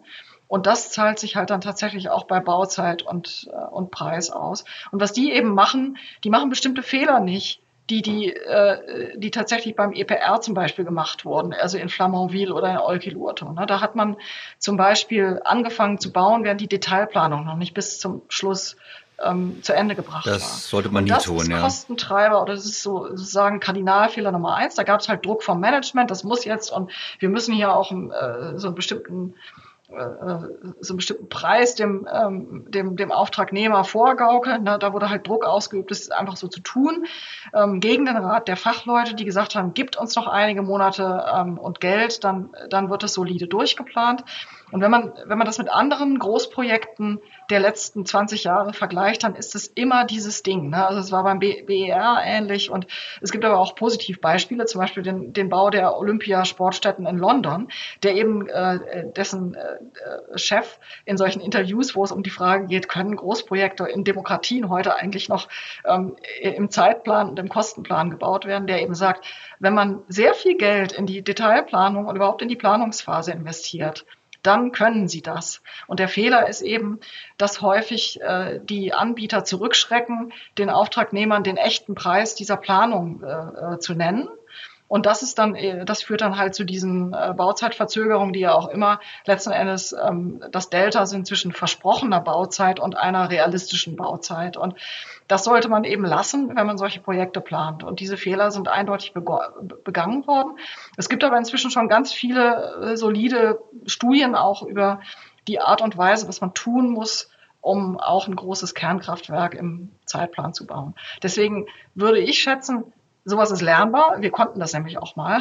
Sowas ist auch wieder lernbar. Und ähm, deswegen halte ich das nicht für ein Kernenergie inhärentes Problem, sondern das ist tatsächlich eher ein Problem, das, äh, das man so ansiedeln könnte. Großprojekte in, in westlichen Demokratien. Das ist sicherlich ein. Also das heißt, also die Aussage von Ihnen ist, wir, wir müssen nicht in Korea, in Russland oder in China unsere Reaktoren äh, kaufen, sondern es gibt eben auch die Möglichkeit, das hier zu tun. Das ist Ihre Aussage. Wir müssen jetzt nicht, wir sind nicht quasi sozusagen abhängig von der Technologie. Oder weil für mich ist so, ich höre Ihnen zu, Großprojekte, ich kann es unterstreichen, was Sie sagen. Aus meiner Beratungszeit weiß ich noch, ich hatte einen Kunden, der hat immer riesige Baukostenüberschreitungen gehabt. Warum? Weil er auch an, an, letztlich laufend Nachträge gehabt hat und Änderungen und so weiter. Leuchtet mir vollkommen ein, was Sie sagen. Nur auf der anderen Seite glaube ich, es gibt ja auch einen gewissen technischen Fortschritt trotzdem in den letzten 40 Jahren, wenn wir in den 80er Jahren aufgehört haben. Und das heißt ja für mich so ein bisschen, wir haben eine Wissenslücke zu schließen. So würde ich das interpretieren. Oder sagen Sie, ja gut, Deutschland ist eh der Zug abgefahren, aber die Franzosen, also alle die, die noch ein bisschen was gebaut haben, die haben das noch? Oder ist es so, dass wir ein paar Russen importieren müssten, die uns mal zeigen, wie, da, wie das geht? Ja, das ist eine gute Frage. Man könnte natürlich, äh, am einfachsten wäre es tatsächlich zu überlegen und bei den, äh, bei, bei den Osteuropäern, die ja Erfahrung mit den so, sowjetischen Anlagen haben, deren Nachfolger ja die jetzigen russischen Anlagen sind, ähm, hätte ich das sogar empfohlen. Das Problem ist, wir können halt einfach mit Russland derzeit äh, keine solchen Beziehungen aufbauen. Ne? Das es hätte sein können, dass das einer weg möchte. Ich war nur, ich, klar, wir wollen jetzt gar nicht es war jetzt mal, es ging mir eigentlich nur um das, das Prinzip. Ich wollte jetzt nicht irgendwie jetzt anfangen, mhm. dass wir über den Krieg sprechen. Ich glaube, es ging um das Prinzip, also wir brauchen im Prinzip einen Hauttransfer. Vielleicht es gibt ja einen anderen Gedanken noch bei der Atomkraft. Es gibt ja diese Idee jetzt mit diesen sogenannten Small Modular äh, Reaktoren, also quasi eine Art Serienfertigung. Also ich, ich, ich als Laie würde sagen, Rolls-Royce, die sonst für die, für die U-Boote der Briten Atomantriebe ähm, gebaut haben, die nehmen jetzt die Atomantriebe aus dem U-Boot raus, bauen die in eine Kiste rein und sorgen damit Strom. Das ist so ein bisschen, was ich so laienhaft, das ist ein Beispiel, die das machen wollen. Ist das denn, wo Sie sagen, das ist vielleicht ein Weg, um in Zukunft kostengünstig das zu machen? Werden Sie, sehen Sie dann eine Zukunft oder sagen Sie, nee, die großen Anlagen, wie Sie heute kennen, Rennen, die werden doch das Dominierende bleiben? Das kommt ganz drauf an, in welchem Zeithorizont man denkt. Sicherlich kann man äh, sagen, wir haben ja gerade darüber äh, geredet, dass Serialisierung und Standardisierung das A und O auch sind, um solche Anlagen günstig zu machen. Und das ist ja eins der ähm, einer der Aspekte, auf den diese Small Modular Reactors sehr stark setzen, ne? dass man halt ähm, äh, seriengefertigte ähm, Komponenten hat und dadurch, dass man kleinere Anlagen hat, kleine Reaktorkerne, wo man wesentlich weniger Nachzerfallsleistung auch nach Abschaltung abführen müsste, kann man sich bestimmte ähm, Vorkehrungen halt ersparen, die man in den großen Anlagen mit den großen leistungsstarken Reaktorkernen halt bräuchte. Ne? Und das würde den Preis halt drücken. Es gibt auch da zum Beispiel Anlagenkonzepte, die sind so organisiert, dass die im Naturumlauf funktionieren. Das heißt, die brauchen nicht mal Hauptkühlmittelpumpen. Also das ganze Eisen, was in einem großen Kernkraftwerk so viel Geld frisst, ne, das können die sich also sparen. Das ist das Kalkül bei den SMRs. Insofern halte ich das für eine ähm, ich halte es für eine interessante Denkrichtung und ich denke auch, dass äh, gerade Akteure wie Rolls-Royce, die halt auch sehr viel Erfahrung im Serienfertigen solcher Komponenten haben, dass die da durchaus eine Rolle spielen können. Wir haben aber halt ein Problem,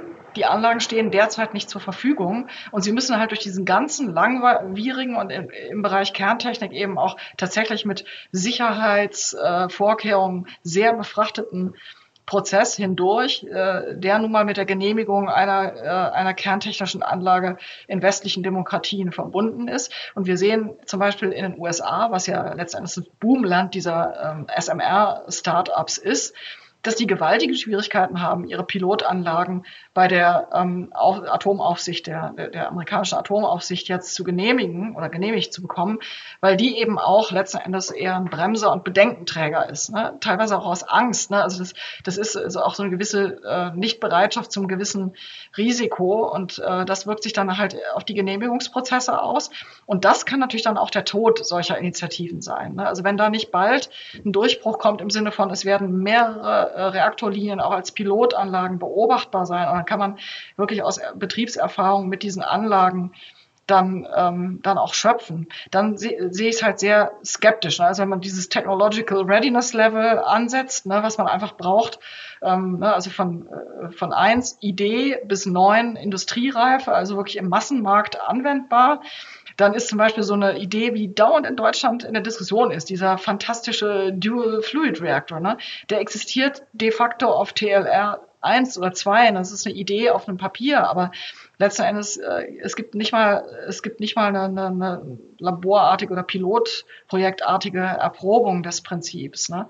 Das heißt, nee, das, das ist nicht ganz richtig. Ich muss mich korrigieren. Es gab die in den 60er Jahren, ja. Ne? Es gab äh, verwandte Reaktorkonzepte, die, die mit äh, solchen Prinzipien wie zum Beispiel Flüssigsalz arbeiteten.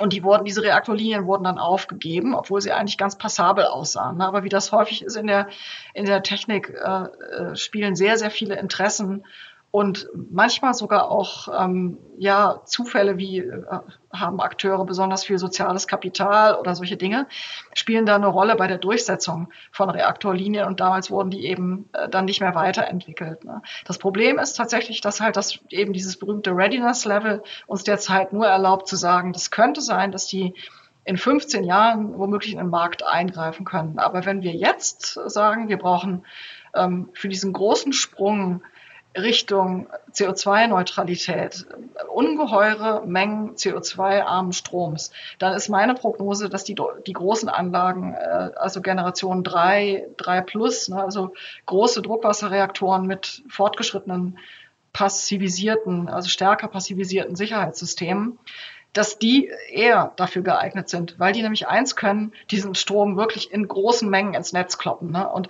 wenn man sich jetzt vorstellt, dass man, um dasselbe zu erreichen, dann doch wieder 20 Reaktormodule in eine Anlage packen müsste, ne?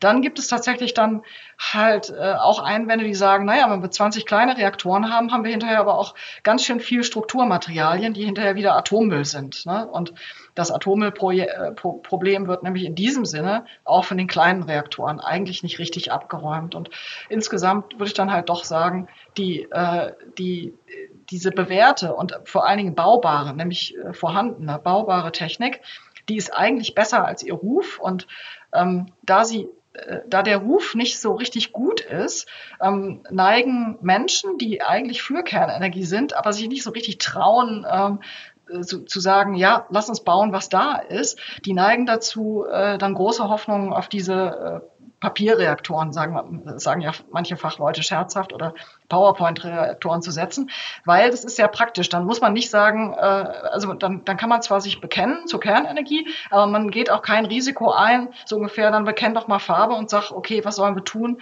Ähm, äh, an welchem Standort bauen wir jetzt meinetwegen 40 ähm, neue EPRs, ja, sondern dann äh, auf diese Weise kann man sich auch elegant aus der Diskussion so ein bisschen rausfädeln und ich glaube, das ist was Teile ähm, der deutschen Atombefürworter auch tun. Ne? Also Leute wie Merz oder so, ne, die dann, die eigentlich, denen man ansieht, dass die eigentlich für Kernenergienutzung sind, aber die sich dann immer so ein bisschen rauslavieren und sagen, na ja, die SMRs, die sind dann da das Mittel der Wahl. Ne?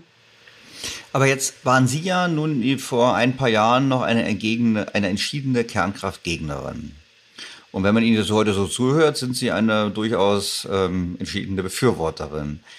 Waren Ihre Gründe, damals dagegen zu sein, nicht berechtigt? Was waren denn die Gründe damals? Ja, das ist eine, das ist eine gute Frage, weil es gibt, es gibt Gründe, gegen Kernenergie zu sein. Ne? Wenn man, wenn man diese Gründe dann in der Abwägung als über, als übermächtig erkennt, dann muss man gegen sie sein. Ne? Weil es gibt Gründe, es, äh, wir hatten Atomunfälle, es gibt das Entsorgungsproblem, es gibt die Tatsache, dass Deutschland noch kein Endlager hat, auch wenn Finnland schon eins fast fertig hat, aber wir in Deutschland haben halt noch keins und suchen eins. Ne? Das heißt, ähm, es gibt, äh, es gab ähm, äh, schlimme Erfahrungen mit Intransparenz und Schlamperei in der Industrie, Beispiel Asse. Ne? Das heißt, wenn man wenn man jetzt nur diese Dinge isoliert betrachtet, kann man sich Gründe ähm, suchen, die auch plausibel sind, um gegen Kernenergie zu sein. Ne? Also es ist jetzt nicht nur, man kann das nicht nur abschieben auf, naja, irrationale Angstpolitik und solche Dinge. Ne? Das, äh, das funktioniert halt nicht. Es gibt tatsächlich Einwände gegen die Kernenergie. So, aber was man halt als Entscheider tun muss, Nämlich als Entscheider bin ich verantwortlich für unser Energiesystem und für Entscheidungen, die wahrscheinlich die nächsten 70 Jahre uns bestimmen werden. Ist immer, dass ich eine Abwägung machen muss. Und wenn ich jetzt die Wahl habe zwischen der deutschen Kernenergie, die äh, im Verlauf doch letztendlich in der, in der, in der Bilanz und im Vergleich zu anderen Industrien ungeheuer sauber und sicher war. Ne? Also das kann man wirklich ohne zu lügen feststellen, dass das wahrscheinlich eine der sichersten Industrien war, die wir je hervorgebracht haben. Schon gar im Vergleich zu dem, was Grüne ähm, absolut locker als kleineres Übel immer durchgewinkt haben, nämlich die Kohlekraft. Ne? Also man, man, äh, man kann es wirklich, also umwelthistorisch gesprochen, muss man konstatieren, dass der wirkliche Killer in Deutschland in der Elektrizitätswirtschaft die Kohlekraft war und nicht die Kernenergie. Und wenn man so eine Abwägung macht, dann äh, kommt man wieder zu dem Schluss, die Kernenergie ist halt besser als ihr Ruf und sie, sie hat solche ungeheuren Vorteile, dass man sie nutzen sollte. Und diesen Denkprozess, den habe ich tatsächlich gemacht. Ne? Also ich kam an als junge Frau im, im Greta Thunberg-Alter sozusagen. Ähm, und ich war links und jung und wer links und jung war in der Zeit äh, und dann außerdem noch gerade den äh, Tschernobyl-Unfall erlebt hatte, der konnte gar nicht anders als gegen Kernenergie zu sein. Und so, äh, so lief das dann auch. Ne? Ich habe ich hab demonstriert, demonstriert und blockiert und halt die, das ganze Lebensgefühl und die ganze Lebensweise dieser linken Jugend halt mitgemacht und die, die äh, Atomgegnerschaft gehörte dazu. Und so angefangen darüber äh, zu reflektieren, warum ist das jetzt eigentlich so? Warum bin ich dagegen? Und ähm, was steckt eigentlich dahinter? Das habe ich dann eigentlich erst, als ich in der Ukraine studiert habe, erst als junge Frau, wo ich ja mit Tschernobyl viel direkter konfrontiert war ähm, als zu Hause. Und äh, da kamen auch die ersten Ideen auf, das mal wissenschaftlich zu untersuchen, was eigentlich die äh, Konfrontation der modernen Menschen mit der Kerntechnik ausmacht. Und das wiederum hat mich dann ja zu meinem Ansatz geführt, auch wirklich weil ich eben mich nicht nur auf Hearsay über die Kernenergie verlassen wollte, also vor Ort zu gehen, in die Anlagen reinzugehen und zu gucken, wie wird denn da äh, mit dieser Technik gearbeitet. Und da habe ich, da muss ich einfach zugeben, da habe ich so ungeheuer viel drüber gelernt, was ich vorher einfach nicht wusste, aber auch nicht wissen konnte, weil die Betreiber dieses Wissen auch nicht gerade mit vollen Händen nach außen geben. Ne? Also äh, die kommunizieren einfach sehr wenig über ihre, über ihre Anlagen und über das, was sie tun. Oder wenn sie es tun, dann ist das immer so Hochglanzprospektmäßig und äh, sehr viel ohne Menschen wird da auch gearbeitet in dieser Selbstdarstellung. Und das, das überzeugt halt die Leute dann da draußen nicht besonders. So, und dann habe ich halt angefangen, neu drüber nachzudenken oder auch sehr viel zu lernen über diese Technik. Und dann kam gleichzeitig dazu nämlich die, die große Frage nach dem Paris-Gipfel von 2015. Ähm, wir, wir setzen uns hier ungeheuer ehrgeizige Klimaziele, wollen aber ein Industrieland bleiben. Wie passt denn das jetzt zusammen? Und da habe ich dann auch sehr, ich habe halt in der Zeit auch sehr viel gelesen, sehr viele Studien gelesen. Ne? Und dann habe ich irgendwann gedacht, Leute, also das, was äh, da jetzt ähm, die neue Lösung sein soll. Ne? Also diese 100 Prozent setzen auf bestimmte Typen von erneuerbaren Energien. Das läuft ja auf eine völlig neue totale Materialschlacht raus. Ne? Also das hat mich als erstes irritiert. Ne? Das ist also eigentlich die, dieser Nachhaltigkeitsanspruch, wenn man sich die Rohstoffbilanz dieser erneuerbaren Energienanlagen anguckt, halt äh, eigentlich nicht eingehalten werden kann, wenn es keine Zirkularwirtschaft gibt. Und die ist eben auch genauso weit weg wie das Atommüll Ja, und auch, und auch, und auch Menschenrechte. Ich meine, die, so wenn wir bei Photovoltaik, Photovoltaik einfach anschauen, da wird dann, kommt was aus China, wo wir wissen, dass es genau Regionen sind, wo die Menschenrechte nicht eingehalten werden, wo die Uiguren sind. Das, das wird übrigens dann das wird natürlich dann übrigens witzigerweise nicht kritisiert. Also VW bekommt keine Investitionsgarantien. Äh, und auf der anderen Seite beziehen wir völlig ohne wieder Wipper zu zucken die, die Photovoltaikzellen von dort, die mit Kohlestrom, mal, mal, mit Kohlestrom erzeugt wurden. Ich habe mal viel Prügel für einen Satz ge, ähm, äh, bekommen, den ich aber nicht zurücknehme. Ich habe gesagt, äh, letzten Endes an, an, an den deutschen Photovoltaik Dächern klebt mehr Blut als an einem deutschen Kernkraftwerk. Ja, dafür habe ich natürlich wieder Prügel bezogen, bezogen für so eine drastische Aussage, aber es ist was Wahres daran. Ne? Das ist, ist ja auch, auch, äh, was wir Technikhistoriker auch versuchen, der Gesellschaft immer rückzuspielen, dass eine Technik immer genauso gut ist wie die Gesellschaft, die sie umgibt. Ne? Und dass man halt tatsächlich in der Demokratie ein Kernkraftwerk anständig bauen und betreiben kann ohne dass das im Atomstaat und in der Erosion der Bürgerrechte endet, wie in den 80ern argumentiert wurde. Und dass man genauso gut Erneuerbare in Diktaturen betreiben kann und produzieren kann mit ganz verheerenden Folgen für die, für die betroffenen Menschen. Das heißt, ähm, die Bedingungen, äh, die, die Außenbedingungen, ähm, die, äh, die Normen und letzten Endes die Ordnungspolitik, die um die Anlagen drum gebaut wird, die entscheiden, wie demokratisch oder wie, wie autoritär diese Anlagen sind. Ne? Also dieses äh, für meine Begriffe wird unsere Energiepolitik viel zu viel mit, mit Imagologien, also mit solchen Bildern von Technik gemacht. Ne? Also die, die guten, sanften, äh, dezentralen und sozusagen äh, selbsterzeugend demokratischen Erneuerbaren gegen die böse, harte, auch irgendwie männliche, ne, also maskuline, harte, zentralistische, autoritäre Atomkraft. Also gerade äh, als ich dann in diesen AKWs gearbeitet habe, äh, ja in, in Deutschland tatsächlich häufig oft äh, tagelang als einzige Frau im technischen Teil der Anlage. Äh, in der Ukraine ist es ganz anders. Da arbeiten massenweise Frauen in Kernkraftwerken. Aber ähm, gerade äh, als ich den Alltag auf den Anlagen kennengelernt habe, habe ich auch gemerkt, wie wenig daran stimmt an diesem, an diesem Image. Das sei alles so, ah, so, oh, so autoritär und äh, irgendwie so auch völlig humorbefreit. Also ich habe selten so viel gelacht wie äh, auf, bei, bei der Schichtarbeit im Kernkraftwerk. Ne? Also es ist nicht so, dass den Leuten ihre Arbeit nicht Spaß macht und die ständig nur mit runtergezogenen äh, Mundwinkeln arbeiten oder zum Lachen auf minus vier Meter gehen. Ne? Also das ist, ist, nicht der, ist nicht der Fall. Und man hätte, glaube ich, sehr viel tun können, um mit Leuten zusammen, also gerade wenn ich an die Klimabewegung denke, mit Leuten zusammen reflektieren können, was macht eigentlich unsere Vorstellung von unserer Technik aus? Und dann kann man immer noch die berühmte Frage stellen, haben wir die Technik, die wir brauchen und brauchen wir die Technik, die wir haben? Ja, und, vor allem müssen wir natürlich auch eins, egal was wir machen in der Welt, werden Atomkraftwerke gebaut werden in Zukunft. Wieder viele mehr, auch wenn nicht in Deutschland, aber woanders wird es stattfinden. Dr. Wendland, vielen herzlichen Dank für Ihre Zeit. Ich bin natürlich, eine Frage habe ich noch zum Abschluss. Und dann können Sie zu mir sagen, streichen Sie die. Also Sie waren, haben Sie gerade gesagt, früher eher links und haben da alles mitgemacht, was man was gemacht hat. Heutzutage klebt man sich auf den Straßen fest. Jetzt haben Sie selber drei Kinder. Kleben Sie sich auf den Straßen fest oder sind die Atomkraftbefürworter? Also meine drei Kinder, also der, der mittlere war auch auf Klimademos und die sind alle der Klimabewegung gegenüber aufgeschlossen, auch wenn sie selber nicht richtig aktiv mitmachen. Und ehrlich gesagt, ich, ich war jetzt auch letzte Woche auf einer Tagung, äh, auf einer Energie, äh, über die Energiewendebilanz, da waren aber eher Energiewendekritiker versammelt und da war ich die Einzige, die so ein bisschen da auch eine Gegenposition eingenommen hat, weil da, da waren dann ziemlich viele so Greta-Witze und so, das finde ich immer albern, weil, also so hahaha, so äh, Schenkelklopf, die dumme Greta, ne, und so.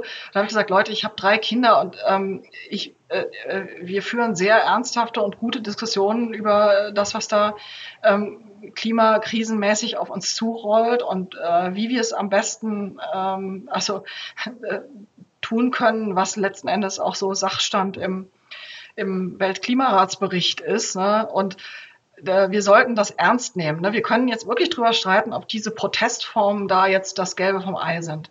Aber wir sollten echt nicht den Fehler machen, diese Leute nicht auf Augenhöhe zu behandeln. Ne? Weil, und dann habe ich auch gesagt, Leute, ich war mit 16 genau wie Greta drauf. Ne? Also ich hatte, ich hatte Weinanfälle wegen des Waldsterbens und ich war in Panik und ich war fest überzeugt, im Jahr 2000 wird kein Baum mehr unsere Höhlen zieren und das, man muss das einfach aus dem Alter heraus verstehen. Diese Leute werden auch älter, die werden alle studieren, die werden alle Wissen ansammeln und wir werden, äh, das werden die Entscheider der Zukunft sein. Und umso besser ist es jetzt schon frühzeitig mit ihnen zu diskutieren und ähm, aber auch kritisch zu diskutieren. Das bedeutet ja nicht, dass wir die Memes und die ähm, und die äh, Schlagwörter oder auch die Totschlagargumente der Klimabewegung immer alle gleich unwidersprochen zur Kenntnis nehmen müssen, sondern äh, ich habe das ja verschiedentlich auch versucht zu sagen, Leute, äh, wir können über alles reden, aber bei, der, äh, bei eurer Kernenergiegegnerschaft, die ihr schlicht von den Grünen abgekupfert habt, ohne je darüber zu reflektieren, da muss ich meinen, äh, meinen Dissens anmelden. Das habt ihr nicht richtig durchdacht. Das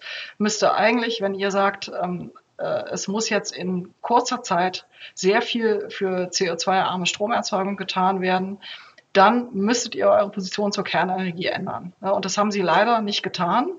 Was man auch an den Reaktionen auf die, auf die Taxonomie sieht, ne, wo ja die Reaktion auf Atom in der Taxonomie ja wesentlich heftiger war als äh, auch als die aufs Gas. Ne? Und da habe ich ihnen dann wirklich gesagt, Leute, das macht euch komplett unglaubwürdig. Ne? Also äh, es wäre im Gegensatz, ähm, hätte euch eine Menge Steine im Brett dieser einfachen in der Industrie arbeitenden äh, Bevölkerung gegeben, wenn ihr hingegangen wärt und gesagt habt, uns ist das Klima so wichtig, dass wir auch in den sauren Apfel Kernenergie für eine Übergangszeit beißen, dann hätte man nämlich was weiß ich, so äh, Industriearbeiter und solche Leute hätte man echt mitnehmen können und äh, für die Klimabewegung einnehmen können. Und diese ähm, Chance hat äh, Frau Neubauer und ihre die, die, die Sprecherschaft der Klimabewegung, die Chance haben die echt vergeigt. Ne? Also da haben sie sich halt völlig unkritisch so äh, im Endeffekt ähm, als außerparlamentarische Extension der Grünen Partei und ihres Programms da geriert. Und das ist sicherlich nicht gut. Frau Dr. Wendland, haben Sie vielen herzlichen Dank für das, für das Tour d'Horizon Ihrer persönlichen Geschichte und der Kernkraft. Es war sehr hilfreich. Vielen Dank für die Einsichten und vielleicht gibt es die Gelegenheit, auch in Zukunft diese Diskussion einmal fortzusetzen. Würde mich auf jeden Fall sehr freuen. Gern geschehen. Tschüss. Das Fazit ist, wie ich finde, sehr nüchtern. Vergessen wir nicht. Kein Land der Erde hat so viel Geld für den Umbau der Energieerzeugung in Richtung erneuerbare Energien ausgegeben wie wir. Trotzdem konnte und musste man bereits vor dem Krieg erkennen, dass wir in jeder Hinsicht gescheitert sind. Statt neue Industrien zu schaffen, haben wir den Aufbau von Solar- und Windkraftunternehmen vor allem in China subventioniert. Statt vermeintlich günstige Energie zu erzeugen, war Strom in Deutschland schon vor Kriegsbeginn so teuer wie in keinem anderen Industrieland. Statt den Klimaschutz zu befördern, geht die Energieerzeugung hierzulande mit einem deutlich höheren CO2-Ausstoß einher als in Nachbarstaaten, vor allem Frankreich. Statt diesem offensichtlichen Scheitern von erfolgreichen Staaten wie Schweden zu lernen, verwarf Klima- und Wirtschaftsminister Robert Habeck dies bei der Vorstellung seiner Eröffnungsbilanz ausdrücklich. Den Ton hatten wir in einem letzten Podcast. Und stattdessen setzte er, frei nach dem Motto Mark Twains, auf die Verdoppelung der Anstrengungen, nachdem das Ziel schon längst aus den Augen verloren war. Statt die Versorgungssicherheit des Landes zu sichern, setzte man immer mehr auf russisches Gas als Brückenenergie, ohne allerdings zu wissen, wie lange diese Brücke eigentlich ist. Und wie Frau Dr. Wendland im Nachgang zu unserem Gespräch noch festhielt, die Grünen waren immer eine Partei der fossilen Energien. Die grünen Politiker wissen, dass die Erneuerbaren einen Backup brauchen Und deshalb ist Frau Dr. Wendt dann auch kritisch, wenn Herr Habeck mit großem Bedauern die Kohlekraftwerke wieder anwerfen lässt. Äh, die Grünen schaffen es ja derzeit relativ geschickt, es darzustellen, dass jetzt dieser Turn to Coal, ja, dieser Kohle-Turn und Gas bei, in Katar kaufen, dass, dass es ihnen so ungeheure ähm, Schmerzen abbringen, ne? also dass sie dafür die Staatsräson bereit sind, von Urstüberzeugungen abzurücken. Und das stimmt historisch halt nicht. Ne? Das ist tatsächlich ein ziemlich genialer PR-Gag. Ne? Also Habeck kann das ja auch wirklich immer sehr gut mit seinem, ne, also so äh, staatstragend Stirn, äh, Stirn gerunzelt, dann so und seine Gefühle so richtig den, mit den Zuhörern teilen und auch so schön rüberbringen. Ne? Aber in Wirklichkeit ist es natürlich eine totale Selbstinszenierung, denn wenn wir auf die grüne Geschichte schauen, dann sehen wir, dass sie halt Kohle und Gas immer mit in ihrer Energiewende-Rechnung drin hatten, dass sie sie als kleineres Übel akzeptiert und affirmiert haben und dass das Gas ja auch bis zum Februar in, auch in Habecks Energiewendeplan drin stand. Ne? Also ja klar, die Brückentechnologie, wobei man nicht wusste, ja, dass die Brücke überhaupt ist, genau. Das, äh, aber die Brückentechnologie fossil, die war eben äh, die war eben sozusagen die Grundvoraussetzung dafür, äh, gegen die Kernenergie kämpfen zu müssen, weil man ja äh, auch in den 80ern wusste man, dass man, dass man natürlich für Erneuerbare streiten kann, aber noch eine ganze Menge Zeit braucht, um die wirklich eben auf so ein, so ein Massenproduktionslevel zu bringen. Und das ist, das ist halt das Wichtige, da, oder das ist wirklich mein Anliegen, dass man wegkommt von diesen Nullsummenspielen, Erneuerbare gegen Kernenergie. Ich glaube, das ist, das ist der Sündenfall dieser deutschen Energiewende-Geschichte gewesen. Dass da äh, die Hauptstoßrichtung war die Atomfeindschaft. Ne? Also man wollte die Kernenergie raushaben aus dem System und dafür war eigentlich jedes Mittel recht. Ne? Und deswegen hat man eigentlich statt das für, die Klimastrategie klügste zu machen, nämlich aus dem, auf dem bestehenden Atomsockel oder den vielleicht sogar noch ausbauen etwas, äh, auf dem dann die Erneuerbaren aufzubauen. Das wäre eigentlich die richtige Strategie gewesen. Stattdessen hat man Erneuerbare ausgebaut, die Kernenergie aus dem Netz gehauen und äh, hat sich auf diese Weise die strukturelle Abhängigkeit von den fossilen, also wirklich äh, sehenden Auges eingehandelt. Ne? Und dazu kommt dann noch, dass es dann halt Figuren waren wie Schröder und Fischer, die ja den ersten Atomausstieg äh, verantworten, die ja klar aufs Gas gesetzt haben. Ne? Also es gibt für mich einen Konnex zwischen Schröder, Schröders rot-grünem Atomausstieg und seiner späteren Involvierung in die, in die russische Gasindustrie. Ne? Das ist sicherlich äh, da angelegt worden. Ne? Also er hat diesen Pfad beschritten und wurde dafür dann eben auch mit diesem Posten belohnt. Ne? Also das, das, das war der Anfang dieser Verstrickung äh, der Deutschen ins Gas, liegt ganz eindeutig in diesem, äh, in diesem Konnex des ersten Atomausstiegs. Und ich weiß, dass ich diese genau das, was ich Ihnen jetzt erzähle, ne? dass also ein Atomausstieg auch ein Fossileinstieg immer, immer ist, wenn man keine Speichertechnologien parat hat. Das habe ich jahrelang und seit dem ersten russischen Krieg gegen die Ukraine 2014 wirklich dauernd, also praktisch im Dauerbetrieb versucht, den Grünen äh, äh, beizubiegen. Ne? Und es wurde nicht gehört. Es waren, gab auch andere Osteuropa-Experten, die immer wieder darauf hingewiesen haben, dass sich die deutsche Energiewende strukturell von Russland abhängig macht. Es ist nicht gehört worden. Und das sind halt so Sachen, wo ich dann manchmal denke, na, da hat man sich wirklich ganz lange in die Tasche gelogen. Ähm, äh, man hat immer behauptet, es sei eine reine Frage der Zeit, bis die Erneuerbaren halt sozusagen äh, völlig selbst als Selbstläufer ähm, das System übernehmen und die Fossilen automatisch rausdrängen. Und jetzt sieht man halt, nee, das ist eben nicht so einfach. Ne? Wenn man äh, nicht rechtzeitig für eine Speicherinfrastruktur sorgt und wenn man dann noch davon ausgeht, dass man die Bedarfe eines der wichtigsten Industriestaaten der Erde mit nur mit Erneuerbaren decken will, dann muss man halt eine so gigantische Doppelinfrastruktur bauen, dass dann halt irgendwann auch, ähm, also auch im Zeit- und Kostenrahmen bezweifle ich, dass das schneller ist, als wenn man Erneuerbare mit Kernenergie kombiniert hätte. Das glaube ich sofort. Änderung in Sicht? Wohl kaum. So erklärte Annalena Baerbock erst in dieser Woche unseren gescheiterten Ansatz erneut zum Vorbild für die Welt. Auch wenn Putin das nie beabsichtigt hat, ist dieser brutale Angriffskrieg ein Booster für den Ausbau der erneuerbaren Energien. Wir haben als Bundesrepublik Deutschland das ambitionierteste erneuerbaren Energiengesetz auf den Weg gebracht, was wir jemals hatten und werben auf diesem Petersberger Klimadialog dafür, dass wir mit anderen Ländern weltweit den Ausbau von Erneuerbaren intensivieren. Was sich besorgt? Professor Cochrane hat in der vergangenen Woche darauf hingewiesen, dass wir uns auf einem 50 bis 100 Jahresweg befinden. Agieren wir panisch und damit ineffizient und ineffektiv, wie wir das seit Jahren schon tun, werden wir es nicht mal zehn Jahre durchhalten. Und jetzt droht der bittere Winter. Die EU hat einen Gasnotfallplan veröffentlicht. Der Appell der Kommissionspräsidenten an die Mitgliedstaaten lautet, sparen, sparen, sparen.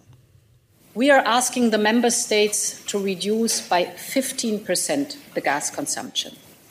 And with such a reduction, we can make it safely through this winter in case of a complete disruption of Russian gas. This is calculated under certain assumptions, but this would bring us, if we save 15% to the storage, safely through the winter. And the motto is The quicker we act, the more we save, the safer we are. Der britische Economist brachte das letzte Woche so auf den Punkt. Die meisten Europäer können die Gaskatastrophe noch nicht sehen oder riechen, aber auf den Märkten blinken die Warnzeichen bereits rot. Die Preise für die Lieferung von Gas sind in diesem Winter mit 182 Euro pro Megawattstunde, 184 Dollar pro Megawattstunde fast so hoch wie Anfang März, nachdem Russland in die Ukraine einmarschiert war und das Siebenfache ihres langfristigen Niveaus. Die Regierungen bereiten Rettungspakete für lahmgelegte Versorgungsunternehmen in Frankreich und Deutschland vor und einige Investoren spekulieren darauf, welche Industrieunternehmen später in diesem Jahr pleite gehen werden, wenn die Rationierung greift. Während die meisten europäischen Politiker es versäumen, mit der Öffentlichkeit über die schwierigen Entscheidungen, die vor ihnen liegen, zu sprechen, klingen selbst ergraute Energiehändler, die an Kriege und Staatsstreiche gewöhnt sind, allmählich besorgt. Und weiter? Verbraucher, die Gas direkt zum Heizen und Kochen sowie indirekt Strom nutzen, haben wenig Ahnung, was sie treffen kann. Viele sind derzeit durch Preisobergrenzen, Subventionen und langfristige Verträge abgesichert. Der typische Deutsche zahlt mindestens 70 Prozent weniger als der Marktpreis für Gas. Industrielle Anwender wie Chemie- und Glashersteller sind in Schwierigkeiten, ebenso wie eine breite Liste von Unternehmen, darunter viele deutsche Champions. Laut UBS, einer Bank, könnte ein Stopp der russischen Gasflüsse in der gesamten Eurozone das BIP-Wachstum um 3,4 Prozentpunkte senken und die Inflation um 2,7 Prozentpunkte erhöhen. In Deutschland wäre der Schlag noch schlimmer. Zwar gibt es Ökonomen, die dies für einen verkraftbaren Schock halten. Das Problem dabei aus meiner Sicht, sie unterschätzen, wie wenig attraktiv der Standort Deutschland bereits geworden ist. Infolge der Versäumnisse der letzten Jahre und bedingt durch die auch ohne Gasschock hohen Energiepreise ist der deutsche Standort in vielerlei Hinsicht nicht mehr wettbewerbsfähig. Müssen nun Unternehmen angesichts eines Energiemangels schließen, ist es keineswegs sicher, dass sie später wieder aufmachen. Und das ist eben die grundlegend andere Situation als bei Corona. Der Grund ist aus meiner Sicht simpel. Es gibt eine sehr stabile Korrelation zwischen dem Weltenergieverbrauch und dem Welt-BIP. Sie fallen zusammen, sie steigen zusammen. Ohne den Einsatz von Energie bringt Arbeitskraft wenig. Und ohne Energie stehen Maschinen und Anlagen still. Doch bei uns? Nun, in der Energiepolitik wird die Wahrheit in der Kommunikation auf den Kopf gestellt. Nicht der überstürzte Ausstieg aus der Kernenergie und der später beschlossene Ausstieg aus der Kohlekraft, verbunden mit der entsprechenden Signalwirkung für Investoren, sind demnach daran schuld, dass wir uns in die Abhängigkeit von russischem Gas begeben haben. Nicht die irrationale Angst vor Fracking, welches wir in Deutschland schon seit 1950er Jahren betrieben haben, ist daran schuld, dass wir uns in die Abhängigkeit von russischem Gas begeben haben. Übrigens, wir könnten uns bis zum Ende dieses Jahrhunderts mit eigenen Gasvorräten, die wir im Land fördern, selbst versorgen. und könnten damit immerhin Importe im Wert von 15 Milliarden Euro pro Jahr sparen. Nein, es ist nicht unsere Angst vor Fracking, es ist nicht unsere Angst vor Atomkraft, es ist nicht der bereits beschlossene Kohleausstieg. Die Ursache für unsere Probleme soll, so die Akteure, im unzureichenden Ausbau der erneuerbaren Energien liegen. Verdrängt wird hierbei, dass selbst bei einem deutlich höheren Anteil Erneuerbaren die Problematik der nicht vorhandenen Speicher zwangsläufig dazu führt, dass konventionelle Kraftwerke als Reserve vorgehalten werden müssen. Und wir haben ja gesehen in Folge 144, dass die Dunkelflaute deutlich länger ist als von den Befürwortern der heutigen Politik eingeräumt. Es ist alles teuer und es ist natürlich am leichtesten, es mit Gaskraftwerken zu erzielen, aber diese Gaskraftwerke können wir in Zukunft nicht mehr betreiben, weil wir nicht Zugang haben zu günstigem Gas aus Russland. Die Atomkraft hingegen, die als grundlastfähige Energie in Kombination mit Erneuerbaren nach Einschätzung der Internationalen Energieagentur zu einem idealen, weil stabilen, kostengünstigen und klimaschonenden Energiesystem gehört, diese Energie soll trotz akuten Energiemangel planmäßig zum Jahresende abgeschaltet werden. Tja, ich verstehe es nicht.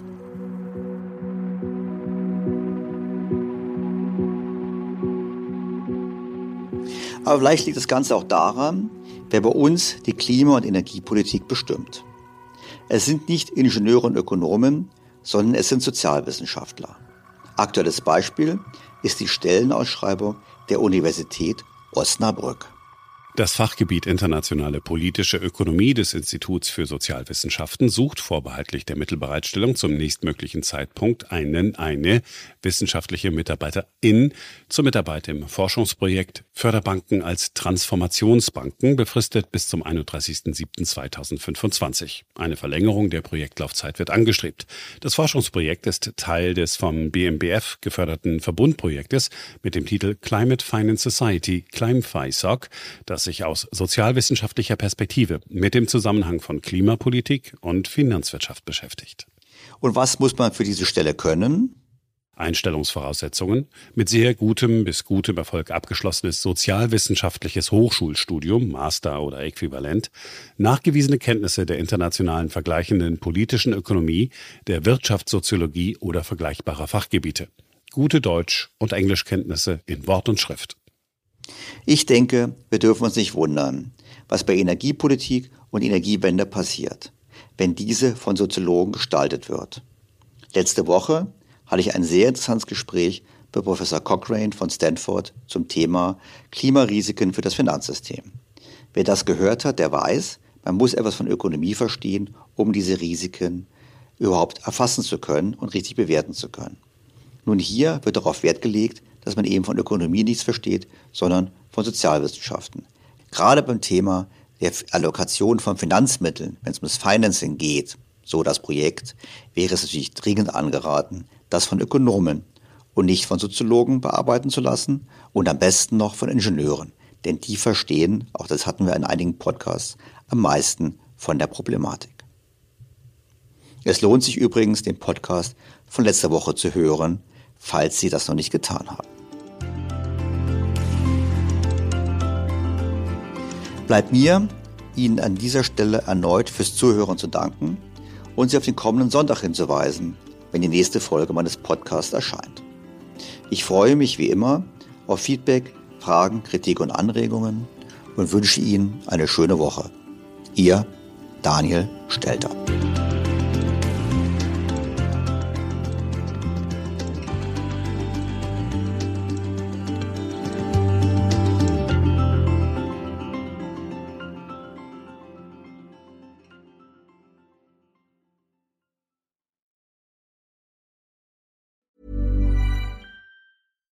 BTO Beyond the Obvious mit Daniel Stelter beginnt sofort.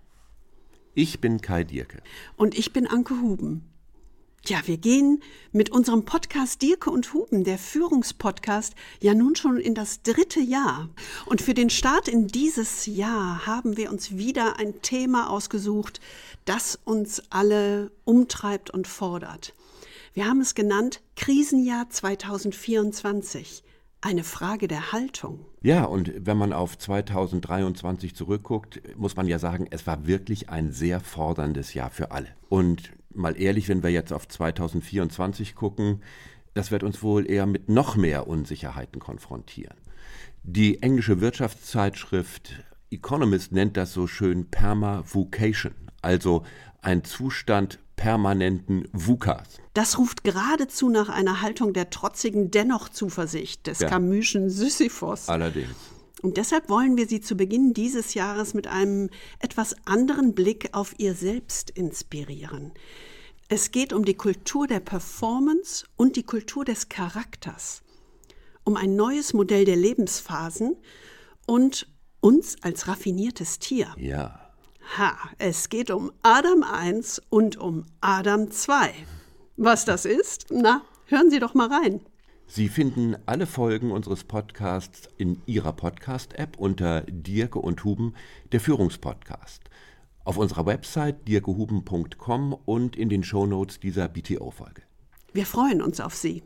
Und bis dahin wünschen wir Ihnen viel Freude am Führen. Und jetzt geht es weiter mit Daniel Stelter in BTO. Intelligente Tools lassen Sie smarter arbeiten. Deshalb hat Workday KI in sein System integriert. Damit unterstützen Sie Ihre Workflows optimal und können sie bei Bedarf anpassen. Agilität auf Knopfdruck sozusagen. Workday, the finance and HR system for a changing world.